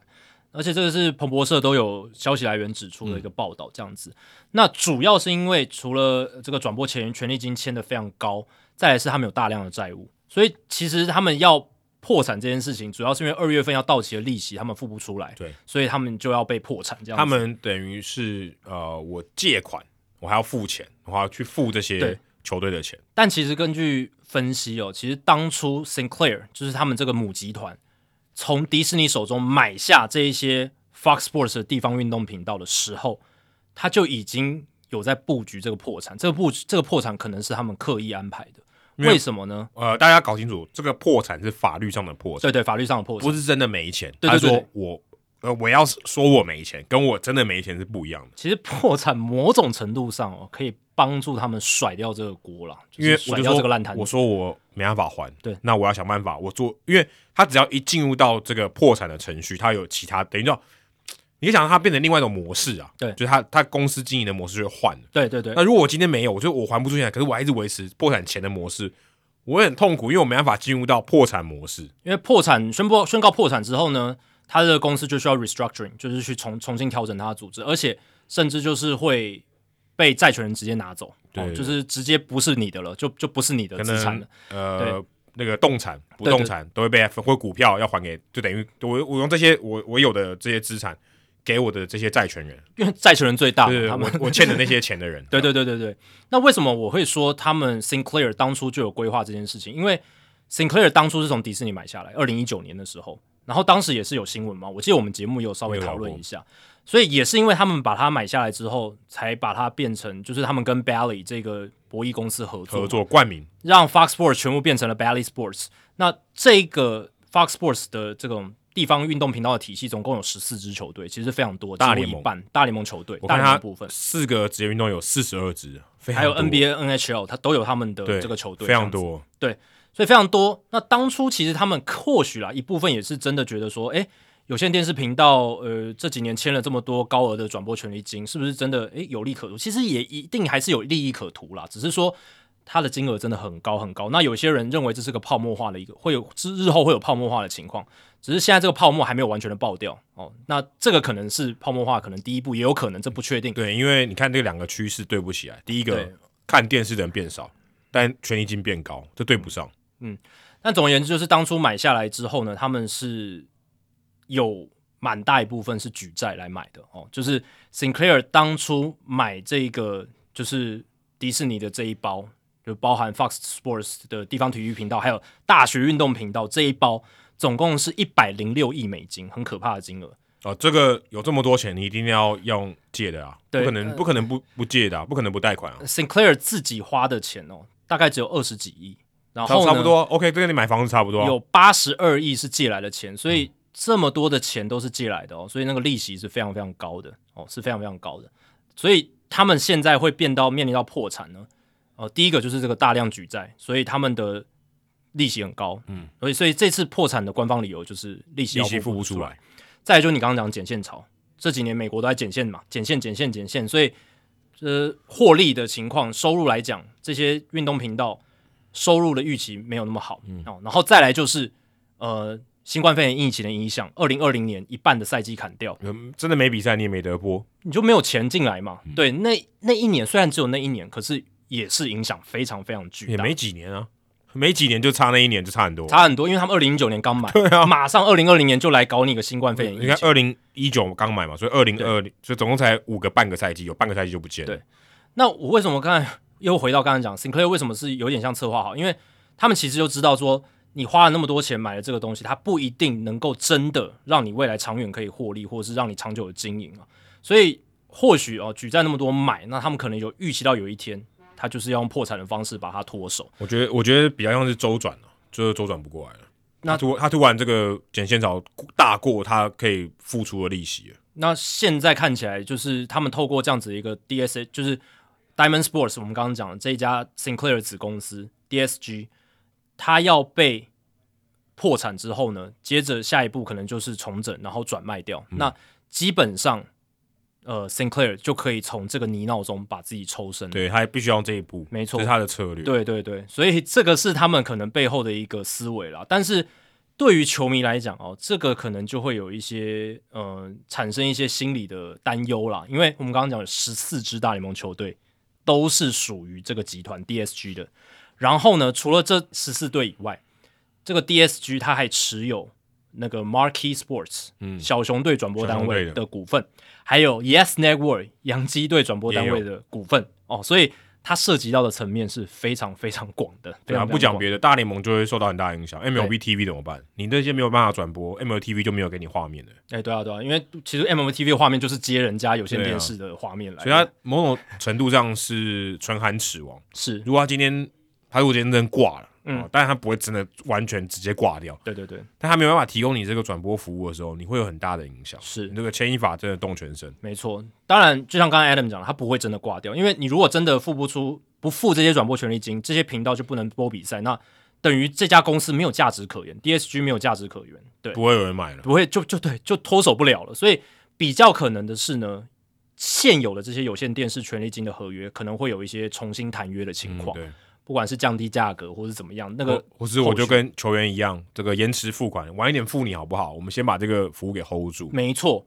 因为 DSG 虽然说哎诶付不出利息，可是他们每年还是有收入的嘛。哎，对对对，哎，大家知道他不是没赚钱，对他只是呃亏的比赚的多。对对对，然后利息非常高。对对对对，那 DSG 他们我看了一下，他们每年要支付的转播权利金大概是二十亿美金，可是他们收入去年二零二二年前九个月就赚了二十一点四五亿美所金，以是有赚的。是有赚的啦，就是付出去的转播权利金很高，但是也有赚，营运上也有赚一些钱。那现在就看这些钱能不能 hold 住他们这个营运上，然后呢，让这个转播可以继续嘛。那合约，因为有很多球队才刚签新约，二零二二年、二零二一年、二零二零年才签的合约，看怎么样再继续走下去，看怎么样去改变。那 Diamond Sports 他们其实也有在尝试一些新的串流服务，嗯，一定要的。对，一定要一定要转型了啦，不能一直依赖这个有线电视了，这个风险实在太高了。而且这个趋势，我们之前聊过，大方向就是会往串流网络这边走。而且说真的，其实呃，大联盟投资串流才是正确的，是因为第四台有一个很关很大关键，你要在家里看的、啊，对啊，对啊，对啊，或者你在酒行吧动里没面办法看，对，你在酒吧里面看，对，你嗯嗯，而酒吧里面你你付的钱只有一个而已，嗯，你你你想办法一定是移动的时候你都可以看嘛，所以对我觉得大联盟它一定是鼓励大家用串流，而且现在其实美国很多有线电视，他们为了求生存哦，也推出了所谓的就是你订有线电视，但是然后你再下载我们的行动 App，你就可以看了啊。MLB Network 就是这样，对就是你如果在美国你有有线电视，你有订 MLB Network，你就可以透过手机手机 MLB TV 来收看这个大联盟电视网这样子。只是这个需求可能相对低啊，相对低是 hardcore 球迷才有，但我只是举个例，就很多频道可能都是采取这样嗯对的没错方法。那 DSG 可能也想这样做，这样子。那目前看起来呢，彭博社的报道了，DSG 也有意让联盟跟球队变成股东，这样也许就能够减少权利金费用的支出。蛮合理的，就像我刚才讲那个 Mason 一样啊，没错，你球球队直接入股嘛，对不对？你如果只是我的股东，你不会想要我挂嘛，对，然后你也可以分到一点，我有赚钱你也分到一点嘛，对，那我觉得这个这是我觉得它是必要手段啊，只是如果这样做的话，或者我就把我的股份当做抵押品给你嘛，是，只是如果这样做的话，球队就没办法像以前享受那种转播权利金泡泡的红利对了，对对对因为对这几年转播权利金，尤其是地方转播权利金涨得是非常夸张对，所以有些人其实前几年就开始在担忧说，这个泡泡哪一天可能会破掉，对，所以一破掉球队，他可能真的财务上也会有问题。尤其是中小市场的球队，对对对酿酒人、马林鱼这一种、红人这一种，很可能他一大笔本来要付你刚刚讲球员薪因为水的因为资如金果都我没破产，我代表我付出钱来，我怎么可能会有钱给你？对，所以如果球队或联盟直接入股这些地方的频道的话，他虽然可以自己收广告费，自己来运营这些频道，可是他就不会像以前直接收转播权利嗯对金对那么单纯了。嗯他要自己想办法去经营这样子。对，这个是有利有弊，可是现在看起来好像这确实是个方案，而且。如果球队跟大联盟直接来入股这些地方转播单位的频道的话，也许就可以解决 MLB TV 黑屏的问题、对屏蔽的问题，也许就可以获得解决了。对对对，因为现在它就是利益冲突嘛。没错啊如果 MLB TV 要放我的这个转播，那谁要看我第四 台啊？有线电视频道就哀哀叫，对所以才会有所谓的在地的，就是有线电视频道经营的市场的那些球迷会被屏蔽的一个情况。那对如果诶球队直接持有这些频道的话，那我干嘛挡我自己人，对不对？对对对我就都开放，对，这也是一个可能性。那呃，串流的钱、有线电视钱都留给直接回到球队的身上，这也是有个可能性在对的。，如果你是之前对于大联盟这些媒体生态不太了解的话，你你用 CBBO TV 跟台湾的转播单位，你可能会很难想象刚刚我们在讲什么。哦，对对对，因为如果你今天在呃，假设台南好，台南可能嗯属地主义比较强一点好了。台南你如果要看这个 CBPL TV，假设 Eleven 是有锁的话，你看统一师的比赛，你只能在电视上看。你的手机 CBPL TV 是没办法看哎统一师对对对的对比赛，在主场的比赛的。就是大家如果有点觉得我们讲的刚才太太抽象，就像刚刚 Adam 举的例子，哦、那来讲这个富邦这边好了，就是在台北新新庄大台北地区好了，你都不能看，你都不能透过手机 CBBL TV 来看富邦悍将的比赛，对你只能看 Momo TV，对有线电你要你要订有线电视，然后转到 Momo TV，你才能看得到富邦悍将的比赛，就是这个意思你知。道为什么吗？因为 Momo TV 提供 CBPL TV 我讯号，对可是大家看你的不看我的，那我不是对亏了吗？我傻子吗？对，那大家现在会问说，诶，那为什么现在台湾是都可以看的？那这就是因为这个利益的饼哦，还没有那么大，这样对子，还没有那么大还。没有那么大。那呃，有线电视转播单位觉得没关系，反正我的有线电视收视户就是很固定这个族群，量体也还够大。对，那网络那边我让利没有关系，对这个是现在其实，而且其实网络像富邦他们是让给这个艾尔达来做嗯嘛，那呃，像我们未来有一我们的我们的讯号是直接让利给真真的是让利给了 CBBL 嗯 TV，、我们是可以让他们在呃网络上播这样子，就是每一个电视台有它不同的思维哦，但基本上不像美国那边利益冲突来的这么这么大大这么严重，这对，样因子为他们可能回家就是看棒球，哎对，非常重要的娱乐。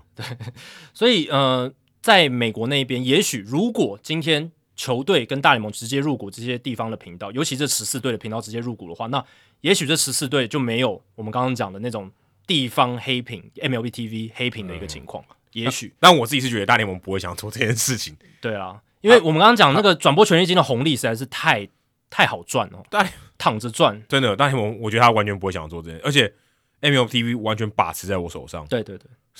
MLB TV 跟第四台 MLTV 绝对比这个前景比啊第三是的前景是是好太为多未来的价值、未来发展，我何必呢？我手握一个更有价值的东西，我干嘛去投资一个相对没价值？嗯嗯，而且价值一直在往下掉我的一一个东我西，一样是一块钱，我宁愿投资更有价值，我未来更看好的东西，对跟一个未来相对不看好的。对，所以嗯，大联盟角度可能就是让这个科技的时代潮流慢慢的让有线电视退场，然没后错，继续把持住 MLB TV 这一块的经营，对，只但是只是说就没人帮他转播，所以他还想办法解决这个问题。还是要找新的转播单位，嗯对你没办法，你还是要有人拍嘛，你还是要有人直播啊，你不能说那个 A A I 应该办不到，对啊，你不能说我我掌握着一个串流平台，so what，对但不但没有对？内容。对，没有内容不行啊，对啊，所以现在可能要有新的单位来接手，嗯对，新的单位来接手 DSG 这一这一些旗下的频道，所以这个我觉得是大联盟一则以喜，一则以忧嘿对。喜的是他在媒体上面他胜利了，嗯忧的是他不晓得接下来会发生什么事。所以大联盟其实也有因应对策，他也不是说我就坐在这边什么事都不做，他雇佣了 Billy Chambers 这个人是谁？这个人是 Fox Sports 和 Sinclair 过去的高管，管财务的哦，所以他很清楚这些这种利益关系怎么怎么在运送，怎么样就是瞧那个合约这样子。那找他来，大联盟当然是希望可以重整之后跟 DSG 就是 Diamond 对 Sports 的合约，看我们怎么能在这个串流跟有线电视现在还是在共存的情况之下，我们找怎么找到一个利益的平衡点哦，不让说就是哦过去的转播权利金完全是碰风，我们希望确实人他创造出几乎接近的价值，没错，然后但同时又可以让我们的串流服务持续的成长对，这个是大联盟应该想要达到的平衡。没，错，这个但这个很难，很难呐、很难呐、啊可是而且这个我觉得最有趣是也没人做到过，没有啊，现在还没有，因为这都是未知嘛，这都还在对而未且知而。且这个是新时代的问题，没错然后也没有人市场搞到这么大。对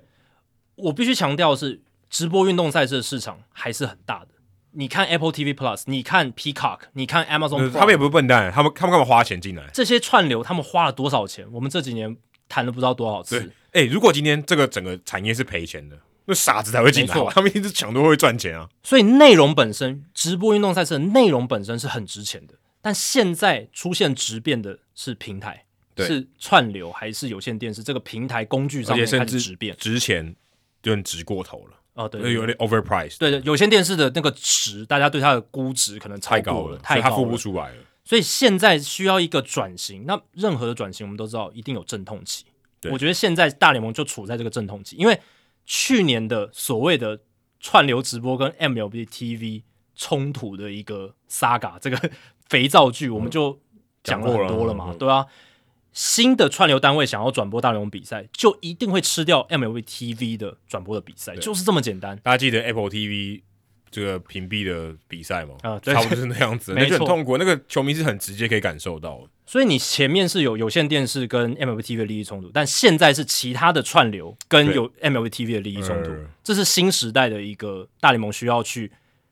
对应、 去应对的一个媒体问题。真的，他其实弄得太复杂了。你把串流也分给别人，然后你的这个实体的呃第四台的东西，你也就是有一些问题，没错就是它其实很难解。很难解啊，就是有点像一个麻花，有没有？你越绑越多结，这边一个结，那边一个结，然后就肿成一团的感觉。因为我我觉得最大关键是大联盟他自己没办法跳下来做转播哎，，没错，没错，没错。他如果今天我老子够大，我我每一个球场我都自己转播好不好？我还需要你吗？我们三十个直播团队，对不对？对然后他是做得到，但他不许他不愿意这样做，太因为贵要了。砸很多钱，太贵真的是要了砸非常多钱。对啊，因为那些你看，如果今天它是地方电视台，嗯它有一些共同的资源是嘛，啊，是啊。我导播什么我可以对对共用嘛。啊对对对，我转播新闻的导播也可以来转播比赛啊。如果今天大联盟他自己下来做，嗯休赛季怎么办？对啊那些人吃什么？没就是错，他他不会这样做，这个利益不符合。他运营上太难了。，对，因为所以他已经出来做一个 MLB Network 已经是很不容易已的事情，哎已经是非常呃有远见的。二十四小时的，不只是运动频道，二十四小时的棒球频道。对，哦，这个你十几年前跟大家讲，你可能觉得他们疯了，可是事后证明他们蛮成功的、m 嗯 l b Network 蛮成功。可是不过，哎、如果你听《h e 大联盟》，你连续听八集也是二十四小时，哦， 对，也也 也，也是可以。但是会这样听的就是疯子嘛，对对，对就是疯子。那可以没有，我觉得不会，可能睡着了。可能睡着了，对，就让他继续播。但总而言之，就是大联盟要自己跳下来做三十个直播团队，这不可能啊，他 还是需要有其他但但但频如果道来可能的帮忙。话，它是最有效的方式，就所啊有问是题都啊解决是啊了。是啊，如果你真的好啊，如果大联盟主席或者是三十队老板都跟扣文一样有钱，搞不好做得到，对不对？对，搞不好每个人都投一点但这钱，个很，但这个很离谱啊！太离天方谱这天方夜谭，那个叫天方夜谭。对，就是理想化乌托邦可可对可能就那是样子可以。钱钱是无限的，？对对对，但你没办法，你也做不到。而且你刚刚讲一个关键，就是你休赛季，如果你真的有这些直播团队，你休赛季怎么养这些人对啊。太不符你合说今天成本效 Bally 益。 Sport 它可以播别的啊，对啊 b a l l y Sports 它其实它就是一个有线电视二十四小时在播的频道，对它还有很多其他的节目内容，它不是只有播棒球而已，对对对，对啊，所以这个大联盟跟地方的电视台，它还是一个需要互相依赖。对啊，互所以我利刚共生所以我刚才的讲关说系唇亡齿寒啊，真的今天大大联盟也不能说， 因为你们赔钱，你们破产，你们自己搞你们的，不对行，他他也要适度的要介入，嗯，那我也去看了一下 Fangraphs Ben Clemens，他有针对这件事情来写一些分析哦。那他他的推测是，他认为今年这些球队啊，就是我们刚刚讲那十四支跟 Bally Sports 合作的球队，应该还是可以拿到转播权利金。可是呢，他也不敢把话说死，因为他也不能百分之百确定，我觉得一定对能拿到不这个转这播个权这利金。个这个我觉得很大问题。对对，他如果他如果宣布破产，我觉得他不会把这钱还给他们，那比就就纵使他也还也是还部分，比较有风险的是哪几支呢？像是二零二一年才刚签签新约的酿酒人，还有马林鱼队也是在二零二一年差不多时间点也签了一张新约，而且每年是四千到五千万美金的权利金收入哦，这个对马林鱼的 payroll 来讲非常非常重差要不多两个明星球员，哦，真的真的。然后皇家队也在二零二零年有签了合约，一年大概也可以收到五千万美金的权利金收入。老虎队是在二零二一年结束之后也签了一张，每年大概也是五千多万的转播权利金收入。你要想，如果这些这个 Diamond Sports 付不出来，那球员的薪水怎么办？这很多哎、对这个地方转播的权利金，真的是很多球队大宗收入的来源，是他们的没错银根。如果你抽掉这个银根的话，大市场球队可能还好，但是中小市场的球队，我刚刚讲酿酒人直接马林挂鱼掉，很惨哦，真的很惨，真的会很惨。直接挂掉，对这薪水付不出来，他可能也要借钱来付薪水了。所以这件事情，我们接下来应该也要持续去关注它，就是到底会不会以在债权人接收之后，那他会不会说，诶，转卖给一个新的媒体公司，或者是怎么样，或者是合约怎么样重新调整，降低转播权利金，还是延长合约什么的，这些都还有待去观察。这样子，哦，只能说你想赚钱，钱也没那么好赚，啊，真的没那真么的好赚，对吧、真的钱没那么好赚。对啊，而且大联盟自己也要思考下一个年度，就是我们现在讲的二零二三年，甚至更远的未来，你的 MLB TV 上面的串流，你要分给更多的串流服务平台吗？还是你要尽量呃，经过实验之后，你想要更中央集权？嗯这个也是他们要后续要考虑的。对，还是会要有些决策啦。如果全部都分给，就分给，例如说 Apple TV 越来越多的话，那 MLP 就弱掉了。 MLB TV 价值就会越来越下对降，你分的太多的话，对啊，那你到底要主力放在 MLB TV，还是你要靠卖转播权利金收入来赚？我个人觉得还是大联盟要尽量嗯收拢一些自己在呃串流转播的话语权会比较好。但串流的话，我觉得它可以接触到更多的人。你如果今天买 MLB TV，他不想要买 MLB TV，可他偶尔想看个棒球，还 OK 啊，对不对？你还是看得到，而且这些人搞不好是你的潜在的族群。如果今天你只有在 MLB TV 看到，我才不看呢、对不对？我对我来讲，我不需要。应该这样讲，MLB TV 哦，它是比较面向这种 hardcore 棒球迷的，就是大联盟最核心的粉丝跟他们的球迷，愿意花钱一年定或月一月定的这种人、啊，像我们这种人，对不对？还有我们的听众，可能很大部分是这样子的人。对可是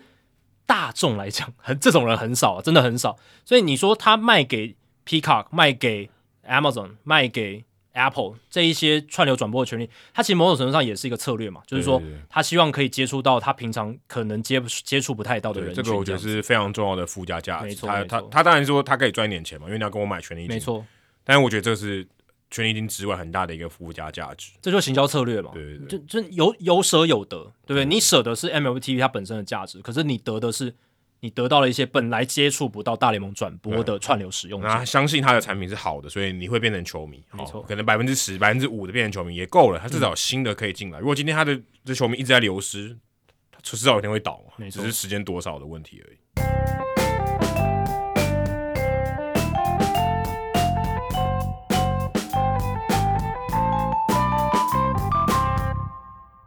好，接下来公布冷知识的解答。刚刚提到的冷知识关于这个 Fernando Venezuela，因为他的背号三十四号要被道奇队给退休了，今年的将会发生。那刚刚提到，呃，他的打击的成绩哦，他虽然是一个很厉害的投手，但是我们今天冷知识讨论他的打击的成绩，哪一项是错的？好，再来再来跟大家附送一遍哦，这几个选项。第一个是他生涯有一年他的 OPS Plus 超过一百，第二个是他的生涯代打打击率超过三成，第三个是他曾经在季后赛击出过安打，第四个是他生涯全垒打数比保送还多，第五个是他生涯打席数超过一千个，哦，听起来都蛮离谱的。我刚才猜一啊，就是我刚刚有分析过嘛，就是稍微比较可能性比较高的事情。对，你觉得是他生涯没有任何一季的对 OPS Plus 超过一对百，对，因为我觉得这比较容易发生哦，所你以觉得比较容易发生？我反向思考，所以你反我觉得他向思是考错的。对哦，你是因为哦，对对，我是反向思考。对对对，但我告诉你哦，他在二十九岁的时候，一九九零年，他的这一年的 OPS Plus 是一百零二，哦，所以真的有发生过，对，所以他跟我分析的是符合的，他真的有发生过，但但我反向思考是错的，但他就这么一年，他在接下来次高的就是八十七了，OPS Plus 八十七，但这确实就是这样嘛，就是说，嗯，你在小样本的数据里面，真的蛮容易出现那种极端值的一个情哎、况。不过说真的，样本是小没错，但是也有七十八个打席耶，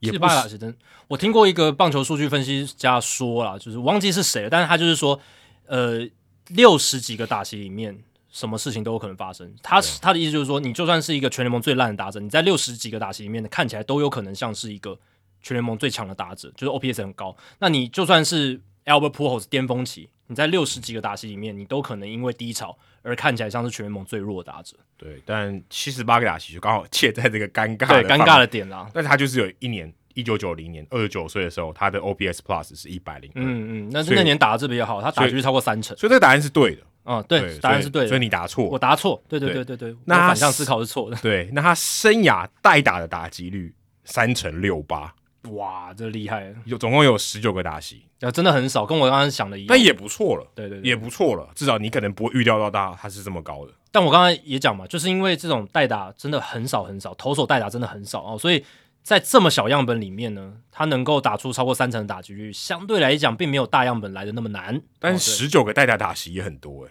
但是投你手来讲蛮多的，对对啦，但是你放眼到他这么长的生涯，哦十七、年的职业生涯，一年一次，对啊，就差不多一年年好像一也次还好，对，也还好，也还好。那他在生涯季，他在季后赛曾经击出过安打，哦，这个答案是没有，哦，所以答案是三。对，答案是三，他没有在季后赛打出过安打，其实这个如果我反向思考的话，也可以选了，因为它也是相对来讲发生几率很高的。哦对对对，但但确实就是呃，就选项设计上，诶，还真的就是它是错的，对吧、啊所以如果反向思考的话，这个答案也可以选。第四个是他生涯全垒打数比保送还多，他生涯有十支的全垒打，只嗯有八次的保送。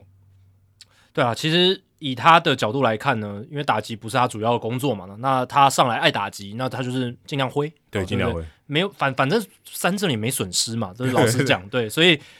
这样子的投手的打法，我是觉得可以预期。他的被三振数是一百四十五次，我也蛮多的。很多啦，但他其实触球率也蛮高，因为他一千零四十四个打席嘛，对，所以第五个答案是他超过一千个打席。对哇，这真的也不简单呢。对吧？就是你这样看的话，其实他三振的比例其实也没有到特别离谱啊，对不对？你如果你如果拿来跟现在，我看了他他生涯的三振率是百分之十三点九，我是说被三振率还蛮低的。还蛮低的啊。现在那种 power hitter 动辄都百分之二十以上、二十五以上的都有，对不对？对，二十五以上可能还是 everyday player，然后 Javier Baez 那种风扇型30的几就是三十几，对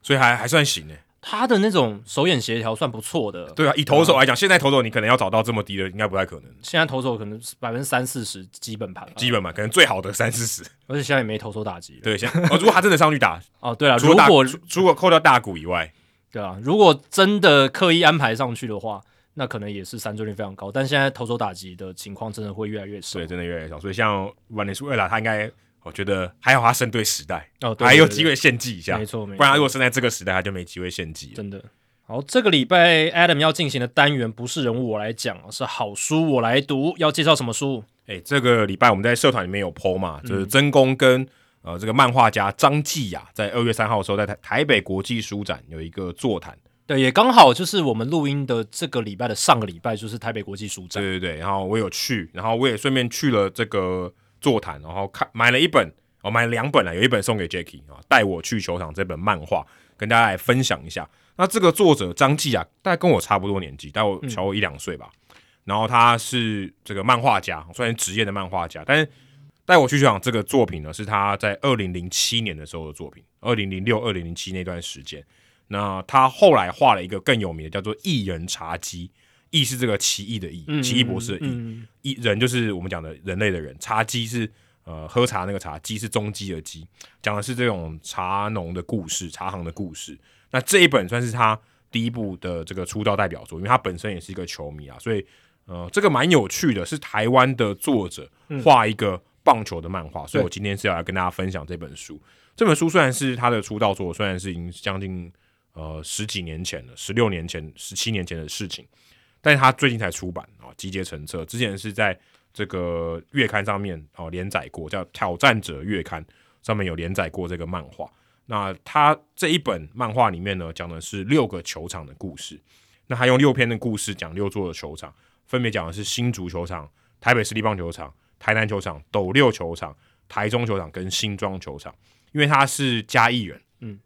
所以当时哦，他还在这个分享的时候有讲到，他第一个去的球场是斗六球场。嗯，比较近了，比较对哦近。所以你想说斗六场可能对大家来讲好像这个印象是比较少的，嗯因为它是比较后期的球场。对对对，那这个可能对大家不是这么早期的球场，算是比较另类的选择。如果你挑六个球场，可能不会挑到这个，嗯你可能会挑澄清湖或是立德是之类，可能比较呃名气比较大，但里面有斗六，它就是用六个球迷的故事来讲这个六个球场。那它里面都故事都是虚构的，这六篇里面有五篇大部分都是以球迷的角度，其中一篇是讲主播，嗯，棒球主播就是现在我们在做的这个行业跟他的女儿的关系，是，然后也是在球场里面，所以这个也还蛮有趣的。当年哦、这个作者在创作的时候，他才是个高中生，大概十七、十八、十九岁左右，嗯所以他的画风的确是也比较青少女一点啊、所以他比较像是嗯可能大家想的比较像少女漫画，嗯嗯，有一点点这种风格。对有最近有现在在有翻嘛，对我现在手上有一本，我也在看。对，那它里面的这些主角也比较多是学生，或是刚出社会的这些学生，或刚出这刚出社会的这些新鲜人或大学生这样子。那里面也谈到蛮多像兄弟啊、父女啊、情侣啊，或是同事之间的一些情感，你讲的兄弟不是球队了，对是是是是是哥哥跟弟弟之间的感情。 蛮有趣的。所以他就有呃蛮多人物的连结。他在座谈的时候也特别强调说，他很想要透过这个漫画来讲人与人之间的连结，跟人与棒球之间的连结。是因为这些呃，可能棒球场上它里面有一些实际发生的一些情形，嗯，跟他这些主角里面生命中的连接，对，而且你虽然刚刚提到这些故事是虚构的，可是它里面有真实的元素，哦包也含有球场，然后球队，对其实就是中华职棒的球队，还有球员对，像我看到张泰山啦，一些球员郭永志啊都在里面这样子。对所以这个其实我觉得很难得一见哦，就是在台湾本土的漫画市场出现一个那么贴近棒球迷的作品。对这个我觉得是很难，因为一方面也是张吉雅他是一个非常非常热衷的新农牛迷，哦，对，所以他才画出这种东西，我觉得这是很难得的。因为你其实看到，尤其是现在，可能最近二十年，嗯，职棒早期有蛮多这种漫画的，哦像敖幼祥啊，像林正德、央杠子啊，嗯或者像这个刘清新，哦大家不知道有没有看过？我以前小时候就看《棒球迷》这部漫画，嗯，啊，他也是内湾人。如果你去内湾会看到刘星清的漫画，所以这个算是蛮特别的。而且因为这本书叫做《带我去球场》嘛，所以他不只讲了说，呃，这些球迷很喜欢棒球。我觉得最重要的是他在球场里面做什么事，很多他的故事啊，嗯是发生在球场里面。所以球场这个场域对他来讲是非常重要的。对等于说，哎、你今天不是看比赛而已，你今天不是关心像我们在录 podcast 而已，你是真的去球场现场看，你会得到什么样的感觉？哎，可能说啊，常搭计程车去赶场啊，对不对？去找球员签名啊，然后球员跟小朋友的互动啊，这期里面都有提到。所以我觉得它是一个在这方面，它算是一个非常真实的一个漫画。而且你刚刚讲的那两位大师哦，都是比较早期啊，对必须讲，这是真的比较前一辈、比较资深一辈的。呃，但是张继雅他是比较年轻人，对年轻一辈，在二十一世纪来创作这样子的作品，所以我相信对于现在我们这样子年纪的球迷，甚至更年轻的球迷，都会有共鸣在。而且它这里面让我看到有一种像是那个梦幻成真电影的感觉，哦，因为它里面会讲说，哎、我跟你小时候的朋友，我们都一起去看棒球，嗯嗯，哎、我们长大了，我们还是朋友，我们再一起去看棒球，嗯嗯，有那种时间虽然推移，可是棒球永远不变，是我们生命中最大公约数那种感觉。对对对，就《梦幻成真》就是那个《Field of Dreams》那对部电影，嗯，所以我觉得这一点是蛮有棒球的味道的。是而且它也是跟，因为刚才讲嘛，所以它很多历史的事件啊，统一师、蜂王啊嗯对对对什么，它对嗯这对里面都有。但是它可能棒球的故事本身哦，这故事性比较弱。嗯，例如说，他可能诶提到张泰山的时候，他可能没有讲张泰山是谁，嗯对不对？他的历史可能这个相对起来，棒球呃历史，棒球历史本身的元素是比较弱的。嗯，他可能是用一个事件，但他可能主要讲的故事是球迷的故事。就棒球可能就是它的一个背景场景，对哦但是它并不是像就是刚才安提到，可能真的去探讨棒球的本质、一些技术那些东西，并不是，对，我说，诶，他可能也许经历过黑鹰时期，黑、黑鹰时期，嗯，但他没有探讨这个，是是嗯对，他都没有提到这么多细节，所以你要用这本书来认识棒球啊，可能有点难嗯啊，它不是一个让你认识棒球的漫画，但是我觉得这本书其实真的是蛮有价值，因为呃，也许哦，这本书你可能三十年后看，哦，你发现原来二十一世纪初期，可能就是二零一零年之前那段时间的棒球，二零二零，可能从两千年到二零一零年这段时间的棒球是长怎么样子的。嗯，那在张继雅的这个印象中，棒球是什么样的？当当时他可能去现场看，可能有些什么样的文化，球场的文化啊，这里面都有。不过这里面我觉得蛮有趣的，这里面完全没有提到啦啦队。嗯嗯，你去但你去去球场嘛，现在啦啦队可能是一个可能是最重要的元素之一。呃，对，是蛮重要的一个元素。如果你说、哦我今天拍，我今天画一个带我去球场的漫画，然后就完全没有提到啦啦队，你可能觉得哦，这个太不真实了嘛。呃，对，有点有点失职了哦，对对对，可是因为如果你要比较真实的描绘对现在中华职棒的球场的话，对，可是他这部大部分只有一只有一篇是二零一三年的，所以可能啦啦队那时候也还没有那么多。哦，还还不盛行，对对，但大部分这个里面是完全没有提到像我们讲的这种啦啦队，可能对有啊应援团，有彪哥，这里面有画彪哥，因为那个时期是彪哥那个时候他们那种形式的应援对对团对最对红的时候了，所以这里面没有，我觉得蛮有趣，但它也是一种记载嘛，嗯对对不对对？对也许诶现在可能大家觉得哦，啦啦队很很很习以为常啊，必备的啊，可是以前是没有的，嗯对对所以对对对你还是有一些记录历史的意义，或像说，诶，他第一篇就讲新竹棒球场，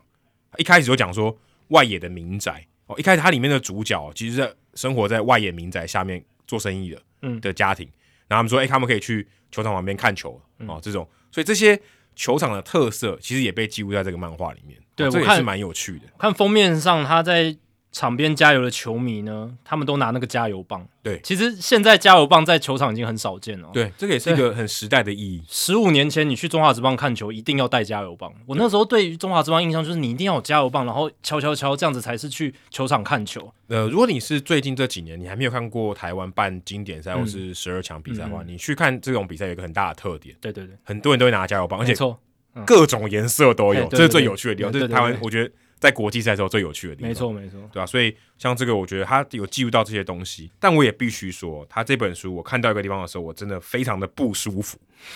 我真的非常的不舒服。我看到的时候，它里面有讲到说有一个这个一个主角，他说他都没来看中华职棒，他看大联盟。嗯，然后里面有一幕是他这个画面中哦，ERA 打出全垒打，嗯，但他用英文，他就写说、这个 Oh God, it's a home run. ERA gets a three run points home run. 啊，这个就用这个惯用语就不对了嘛。对，应该是用 three run home 对 run。 ，three run home run，没有人讲 three point home run。那篮球 three pointer，对对对三分球对对对，但是对棒球的三分炮不叫 three point。对，翻译上好像都说得通哦，但是语言有所谓的惯用语，就是这个搭配词你只会这样搭配，对那你不会用其他的词来搭配，所以而且哦 run 就是在对棒球里面就是分数，对，这个就是棒球里面的这个搭配词，它就是用 run 这样子，就得分是用 run 来定义这样。对，所以这个我觉得发生在一个棒球漫画里面，我觉得是不太应该。但不影响这个作品的这个内容品质啊。对，但是我必须说，这个编辑要负一点责任，是是是因为这是一个棒球漫画，如果今天它是一个别的漫画啊对，刚好对提到对棒球，嗯嗯，算了。没错没错。但，我觉得这个，如果今天编辑有听到，这个可以校正一下 我们就是作为一个棒球节目哦，需要鸡蛋里挑骨头一下。 我看到我相当不舒服，对对对对我想对说这是一本棒球漫画对，不可以这样。棒球迷的魂就会出来， 就是要对想想要去纠正这件事。对，因为它是其中一嗯一个台词嘛，所以我觉得这个是一个比较大的瑕疵哦，也特别特别挑出来。那我是真的觉得像这样的棒球创作在台湾真的不多，篮球现在有宅男打篮球嘛，嗯我而且他真的也打进主流文化，看工程对师还穿那个美佑大的那个嗯球衣嘛，嗯嗯。我觉得这个棒球反而没有这个没有这个东西，真的比较少啦，尤其对啊，近期像张继雅这样的作品是真的，对我而且我我自己接触到的就非常少，而且这个还算是早期哦，已经是呃十对几年前了，已经是他过去的作品集结成册这所样。以你想说这十几年来，可能以我们我们我可能没那么常看漫画，但是至少没有一个漫画或是呃影视的作品，呃，当然有些电影啦，可是我说像漫画这种作品或插画的，有被主流接受到这种程度，主流应该没有，对如果主流有被能够被主流看见的话，我们我们至少应该都会听过。哦可是像但现在至少看看起来没有，对啊，中华职棒早期有 Young Guns 嘛，嗯哇，林正德画的，大家都那时候棒球迷很爱啊。对对对，我觉得像这样的文化就比较少，我自己是觉得蛮可惜的。嗯，尤其现在最近是《灌篮高手》复刻版、电影版的这个热潮嘛，那就代表说，其实漫画、哦电影这个表达的形式，对我觉得，就只他要可是能以漫画为基底嘛，对对对，就是以这种媒介传播的形式，只要你的内容哦是够好的话，一定还是有一批族群他是非常喜欢的对，而且可能很多人因为这样喜欢篮球，哦，对啊，对啊，对啊，灌其实高肯定是的吧？很多小人小时候就是看《灌篮高手》，然后开始自己去打球嘛，这是非常透过一些娱乐的管道，然后呢建立自己对某一个运动项目的喜爱，这是非常常见的。而且这个讲灌高手，灌高手还是日本的、对啊，我觉对啊得台湾本土的这些东西，它是有一些意义的、嗯，我对啊们不是说一定要什么全部都要本土化或什么，可是我觉得本土它是很有代表性的，对啊你，画得出本土人才知道这些，就台湾人才知道这些东西嘛。对啊，所以如果能够既能做到这一点呢，又能做到可以，嗯，怎么讲，让国际市场也喜欢这这个漫画的话，那那就有那个商业价值。对啊因为很多人可能会觉得啊，如果就是只卖台湾，可能这个市场有点太小。但你如果一个作品它能够面向的是全世界，像《灌篮高手》它就是面向嗯全其世界。实漫画是很容易面向全世界对的东西，对，因为它就是图嘛，嗯对它相较来讲是比较能够容易被接纳跟吸收的。小说可能难一点，对对对，就算你是画在地本土的东西，它面向国际，以漫画的形式接纳的程度可能还更高一些。对啊，你说神奈川的篮球队关我屁事，对对啊，大家也画日本篮球我我又不队是啊神，奈川的人，我干嘛那么支持他们？对，但《灌篮高手》的这个迷啊，这种《灌篮高手》迷，全世界都有嘛，对吧、嗯所以这就是 Slam Dunk，就是《灌篮高手》让全世界看到一个运动漫画哦可以做到什么样的程度，对，而且他完完全全打进主流，而且已经大家都知道结局的动画，它出复刻版，大家疯成这个样子。对，你看你现在旁边。哎，对啊，你你你带回来了，你从没有，书我就表我昨天才刚好表哦框对《灌篮高手》的那个海报，上对海报你去裱框，对我自己表的，对啊，所以对于就是运动市场、娱乐市场来讲，其实这种可以想象的不同的可能性是对很多的。 对漫画是一个我觉得真的，尤其是接触打年轻人是一个很好的形式。对，你看，我觉得像不管是流行音乐、棒球的元素也很少，啊，你说灭火器有一少少些，很多对不对对？对对，篮球你看，在美国嘻哈的东西很多哦，嘛，太多了，太多了。我觉得这个都台湾都蛮可惜。台湾我不是要贬低啦啦队文化，但是啦啦队文化进入到主流是相对起来是比较多的，对现象比较多嗯。现在可以多元一点，多元对，一你点嗯可以更多元一点，这个有点太单调。你对说对有对棒球的歌曲很好啊，你可以鼓励去这些创作啊，嗯棒球的漫画、棒球的插画、棒球的小说，可能也很不够多吧，对不对？嗯至少它不是一个类别，对对对对对，称不上是一个类别，就连棒球的 podcast 可能现在也没那么多，对对不对？我举一个例子啦，像陈子豪的那种加油应援口号，其实他算是有打入主流，对，但他就是只是一个小小的口号而已。我们如何把这样子的一个效应带到你刚刚讲的小说、漫画？而，且这可能很音乐 random，对你就是运气好就中了，对对对对对，你不是你你很努力，呃当然也很努力啊，不过你很努力去把这个这个这个产业经营起来，嗯，我觉得不是这样，对对我觉得对对没有到这种程度，对对对对，没有一个比较全面性的发展，而对是刚好就就陈子豪红了，然后因为圈圈嘛，嗯然后因为一些啦啦队可能真的名气很大，然后这个动作又很洗脑，你说为什么君君比较红？对不对，其他的啦啦队为什么没红？就很 random，坦白说很 random，嘛、嗯对不对？？可能有一个事件什么的对来推波助澜这样子，对啊，所以，呃，如果这种娱乐的形式来帮助棒球的推广可以更多元的话，哦，对于呃中华职棒可能行销自己上面也会容易许多啦。对啊，其实这本书我真心觉得，也许我不是漫画迷，嗯，或者说刚刚有一点小瑕疵，可中华职棒应该要推这本书。哦，一定啊，对，因为里面也有提到中华职棒你懂你懂啊，我意思吗对啊，对啊，对啊，对啊，我如果我今天是蔡其昌，我今天是中华职棒会长，我大力推荐这本书。嗯真的啊我我我说什么我也大力推荐，我没就算没有拿这个代言费，我也要大力推荐这本书。因为它其实也有一种嘖拓展的效果，因为你刚刚讲嘛，它本质其实并不是探讨说哦这个棒球最本质的故事，多好啊看，全垒打多厉害，对对对，然后什么技术层面的一些探讨，并不是他就是用棒球作为脉络跟背景来带出一些人的感情的故事。没错。对为什么这些人喜欢看棒球？这对些棒球带给他们什么对感对动对？对对嗯对，不是只有胜负的感动，是他创造纪录感动，而是跟你一起去看棒球的那个那些人跟你度过时光的感动。我觉得这对于台湾行销说，哎、你大家进场看球，你说大炮哥当然还有他的需求，有更多人他是要联络帮顶的，嗯没错要没错，联络情感对。对对，你这点东西，你诉求完全没有，我个人觉得完全没有凸显。嗯嗯，台湾没有这种，对对对，欢迎大家进场看球，享受美好的时光。我没有感觉到这种感觉，嗯，然后拉拉队很嗨，没有错，但也许大家都有在做这件事情，可是我觉得这件事情应该更应该被强调。就是更被 promote 一下啦，更更被放大出来，这种情感层面，人与人之间的关系的建立，还有关关系的这个连结性紧度更高，可以在球场来做。欢迎大家来球场帮顶，对对啊对啊不对？就对啊是欢迎大家，哎，你在球场一定会度过一个很好的时光。你有多久没有跟你的朋友一起把酒言欢？对啊呃在我之类的们新庄棒球场就可以做，在我们桃园棒球场就可以来这样子。对啊，下班以后大家欢迎大家来，对不对？我觉得这种诉求，我觉嗯得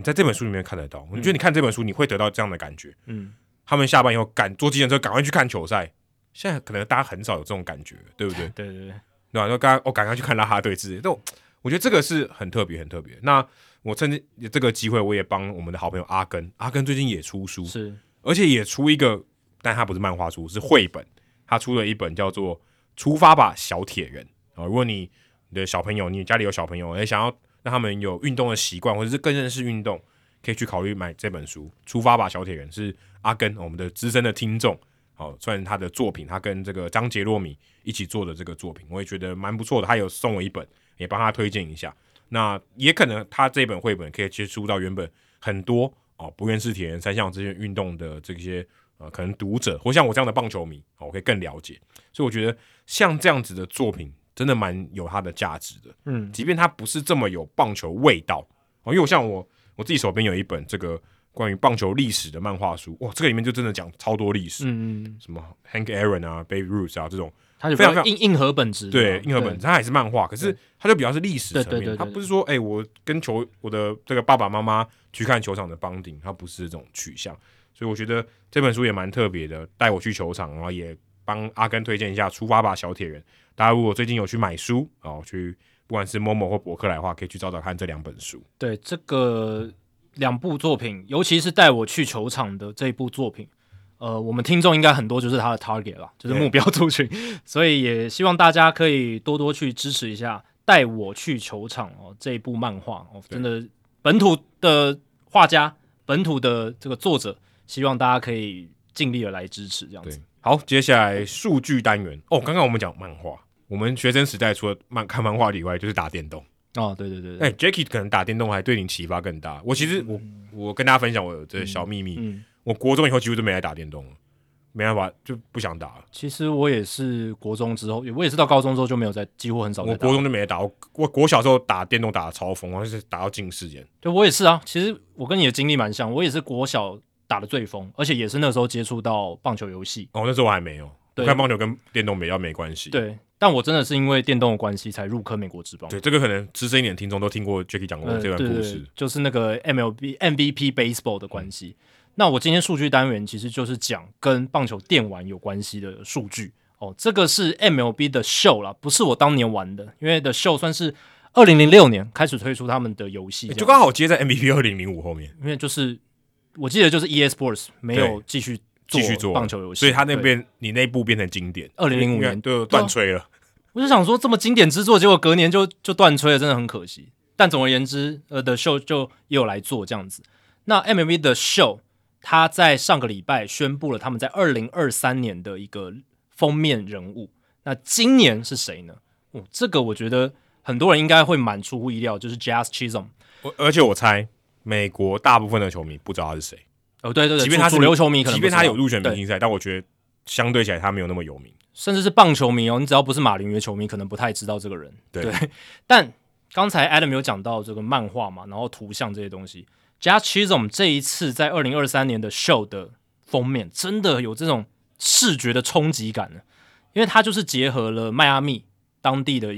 颜色的文化对，就是比较霓虹这种感觉，有没有？对你热火队比赛转播很多，没错，啊，就是有有带着一些紫色，然后桃红色这种对，元其实素，马林鱼后来改那个球衣白，就是现在这个版本嗯就有这种就有这种风格，然后还有蓝绿色对对这些，其实，在视觉上很耀眼、很突出的一些很颜色。很不棒球的颜色，对对对对，你跟棒球很难连接在棒一球起是的。红白蓝啊，没错没错，它全部都集中在这个封面上。我推荐大家，我们应该也可以把这个封面贴在我们的这个那个 Medium 的节目那个页面里面，这样大家可以看一下。那 j a c h i s m 他本身就是一个个人风格非常鲜明的球员哦。嗯那本身是黑人嘛，然后他身上有很多的装饰，应该算巴哈马人，哦，对对对对对，他是皮肤比较深的，然后、呃，拉丁也算拉丁美嗯洲吗，算拉丁美洲拉丁拉丁美洲裔的一个人这样，然后呃，他非常敢于在球场上展现自己的一些情绪啦，一些呃打球的一些激情，他对不最对有趣的是他全垒打，他回到本垒之后，他会欧洲步，哦，对啊对啊对啊，就有一些自己的个人的招牌动作哦。嗯那在这个封面上面，你就可以完全感受到这些元素在里面。嗯，那但是为什么我刚刚会说大家会很意外？就是第一个，你刚刚讲到知名度比较低哦，相对来讲哦，然后哦，再来就是过去 MLB 的 show 在选他们封面人物的时候呢，诶通常也不一定是前一年最强的球员，这不一定。可是通常是前一年话题度很高哦，这种心度蛮够的，这种明星气质很够的，或者是他有做出一些指标性意义，或达成什么里程碑啦。你这样或讲者是只有一个怎么讲人呢，就 Aaron Judge 没 了，就去年还有很多嘛，对对不对？那嗯，或许是那种也有也有那种年轻球员刚异军突起，然后打得非常好，这种也有可能是他们选的嗯对象。 Michael Harris，呃，Michael Harris，或者是去年还有那个啊 Julio Rodriguez，嗯，Rodriguez，就是过去封面人物选材大概是这一种哦，甚至有时候他们还会选不是现役球员的。二零一七年他们选的是 Ken Griffey Jr.，对，因为二零一六年小葛瑞菲入选名人堂，也有人所以说话题，这个今年的应该是 Albert Pujols，对啊，对，Albert Pujols 也也算退休了，呃，就是我刚刚讲具有对指标性意义事件的球员，对也许也可以选。反正他就是不是现役也没差，结果你选了 Jazz Chisholm，对不对？Jazz Chisholm 他上个球季是受伤哦，大部分时间是受伤蛮多的，然后只出赛了六十场吧，对，然然后后对他来讲是缩水赛季，对对啊，只出刚来好六60十场。他因为下背部的伤势，还有左大腿的拉伤，缺阵很长一段时间。虽然他打的是不错啦，那也有入选明星赛，然后呃，个人风格算蛮强烈的，就我刚刚有提到。可是你说他直接跃居成封面人物啊，这个确实有点出乎大家的意料啦。对，那你说他在马林鱼当地的市场、当地的球迷可能算是很红的人，可是你放眼大联盟球界，他并不是知名度这么高的球员，必须这样我 老必实须说很低耶，我觉得对，其实很蛮低低耶的，我觉其实得蛮冷低门的。的，对啊。所以，嗯，这个选择呢，让整个美国乡民界还有美国球迷界有一番讨论，这样子。而且，美国乡民也蛮厉害的、哦，他们在这个 Reddit 论坛上有一个乡民，他分享自己整理的，就是 MLB 的 Show 从二零零六年以来所有封面人物在成为封面人物以前的生涯数据比较，哦，整个生涯，没有，不是整个生涯，是他成为封面人物之前。哦，对，就是他这个之前整个生对，涯，这个之前的整个生涯的数据这样子，不是只有前一年而已。哦对对对，因为这样比较的话，就可以来比较说他们在那个 moment 的时刻，他已经在大联盟累积了多少从的他东西地位大概在哪里？地位大概在哪里嘛？虽然我刚刚讲有一些是很年轻的球员，可是如果他年轻，然后数据那个频率数据也很强的话，比如说打击率、上垒率高到不行，或者是他有一些很 flash 的东西，他也有可能入选这样子。但是这个乡民呢，他发现说，Chisholm 在二零零六年以来所有封面人物里面，他很多平均型的、比例型的数据上都是最后几名。那包含了甚至累积型数据 WAR 值、进攻的 WAR 值、打击率、上垒率、长打率、OPS、OPS Plus，全部都是这些人的最后一名。Chisholm 的数据全部都是最后一名。呃我觉得完全不意外啊。 哎对，你你这些上封面的人，几乎都是名人堂等级耶。几乎了。哎、我必须说，上封面一年就一个，比嗯 MVP 还难呢、对，因为 MVP 有两个 哦对对对对，A V 还有两个。 ，MVP 封面只有一个啊封面只有一个更难呢、但我刚刚也说嘛，他有时候会选一些很年轻的那种异军突起的，可是他选的都是那种新人王等级的。哦，对，而且是其中强也而不且是是强势新人王，对，二零二一年是 Fernando Tatis Jr. 嘛，嗯对，然后呃，过去也曾经选过像亚西欧普里斯，二零一五年那个时候他也是才很，强势啊，超强势。而且那个时候他也才上大联盟不久嘛，对第三年吧，对吧、所以嗯，这个就让大家觉得，哎，其实我们好像在这个条件上也不太符合啊，然后数据都是最低的，诶他现在生涯 WR 值四点九，进攻 WR 值四点六，打局两成四三，上垒率三成零五，长打率四四九，OPS 点七五四，OPS Plus 一百零四。你跟这个榜单上面所有其他封面人物一比照下来，他不只是最后一名，还差非常多， 对，一百零一百零四比我预期还低耶、哎，很低。因为其实老实刚讲，刚那个本尼苏亚都一百零二了，对那 一年，因为 Chisholm 其实他在二零二零跟二零二一年的 OPS Plus 都不到一百，都是 below average，、哦、在平均值以下。嗯，因为打局太低了他。打局太低，对上垒率也不够好。嗯那今年应该说前一个赛季啊，二零二二年算是他破茧而出一个赛季，可是又受伤。六十场算不算破茧？破到一半。呃对你可以说他头跟身体可能出来，可能脚还在茧里面。对啊，因为一打一百二十场有这种成绩，我觉得还好一点，哦，他只有两百四十一个打席在去年，很很少啊。对，然后而且他的打击率其实也没有到特别高，两成五四，这是去年的嗯数据，上垒率三成二五，诶，也也有点低哦，也有点低。长打率是很好的，点五三五，所以他对去年是长打发挥的很好，这他样就是这样类型的选手，有点这很这很他，没有错，很有一点很神经刀那种对对那种对那种人来疯这种感觉。没错对没错没错。对对对，所以 我会觉得啦，这一次 MLB 的 show 他这样子选择，有很大一部分是看好 Chisholm 在这个赛季的一个未来性。诶，这个其实还蛮难得，就是说我们在决定这种封面人物，我们通常都会看过去嘛，看数据，所以他才会有他的资历。才有封面魔咒啊。对对因为你在高峰的时候把它当封面，它不往下，那往哪？没错。那 MV 的时候，现在可能反向思考，我现在先选一个看起来还没有到高点 的，我在他对还相对来讲往哎呀如果这个是他高点，他也太悲哀了吧？就就不够好嘛，对对不对？那我相对他在爬快爬起来的时候，我选他。投资潜力股，今年搞不好是他最巅峰的一年，那我中的话，哇不得了！这个效应可以在赛季中一直维持住这个封面人物的热度。哦，对他可能这样想啦，可是这个一般封面人物的用意不是说，哎、他很有名，我要买他。对啊，，对啊，对啊，所以这是过去没有这样做是很合理的啊，嗯封面应该是这样的意义。对啊，但你选一个大家都不知道的人当封面，好像没有意义吧？所以大家才会讨论嘛。所以其实老实讲，我也是觉得这样是不太正确的。不太符合一般封面的逻辑。，对对对对对。可是，嗯，我另一方面也蛮鼓励说，可以就是另辟蹊径嘛，就是毕竟你从二零零六年到现在，你那些封面人物的选材都差不多。你看过去大家都是可以预期到这些人，或者说选出来你不会太意外。像零六年 David Ortiz，零七年 David Wright，哦都巅峰嘛。零八年 Ryan Howard，呃也非常合理。零九年 Dustin Pedroia，他前一年拿 MVP 嘛，嗯 Joe Mauer 连续两年，二零一零跟二零一一年 Joe Mauer，因为那时候他又拿 MVP 嘛，然后又是什么打击打击王，王对对对。二零一二年 Adrian Gonzalez 嘛，然后二零一三年 Andrew McCutchen，哦，那时候他海贼王正红的时候，二零一四年 Miguel Cabrera，那时候他在老虎队巅峰，然后刚刚一五年有提到 Yasiel Puig，一六年是 Josh Donaldson，因为前一年 MVP，然后一七年 Ken Griffey Jr.，因为他前一年入选名人堂。嗯，一八年 Aaron Judge，因为前一年他就是我记得是破了这个新人的全垒打记录嘛、啊嗯对对，后来又被奥朗手刷过。没错。二零一九年 Bryce Harper，、因为那个时候他转队到费城人，嗯然后签了那个大合约，然后国民队拿冠军了，那一年对，但那时候他是话题人物。嗯对，二零二零年 Javier Baez，二零二一 Fernando Tatis，然后二零二二去年是大谷翔平，因为大谷在二零二一年第一个成功的二刀流赛季， 其实我看到这个的时候，我觉得是因为大谷翔平谈不妥，所 以临时找了一个，是不你是？说真的啦，我找不到更比大谷翔平更好的、更适合的了。是啊，是啊，或者是 Aaron Judge，因为也没有人规定说你选过不能再选嘛，是，但是大谷翔平卖卖亚洲更好卖。是卖全球更好卖。对对对，必须这样讲。但是你绝对想不到的是 Chisholm，嗯你再怎么选，你排可能十个顺位也选不到 Chisholm，对不对？甚至二十个顺位可能选不到 Chisholm，我觉得五十，不是？ 你更就是对再进一步，对啊，因为他真的，你看就数据，就去年的初赛，然后就他生涯的整个维度来看，为什么会选他？有，我觉得还有一个条件，除了他就是很很多 swag 以外，他的球队很烂的，对对对对，又又是没有小市场了，所以我觉得他是一个 diversity 的考量。也是对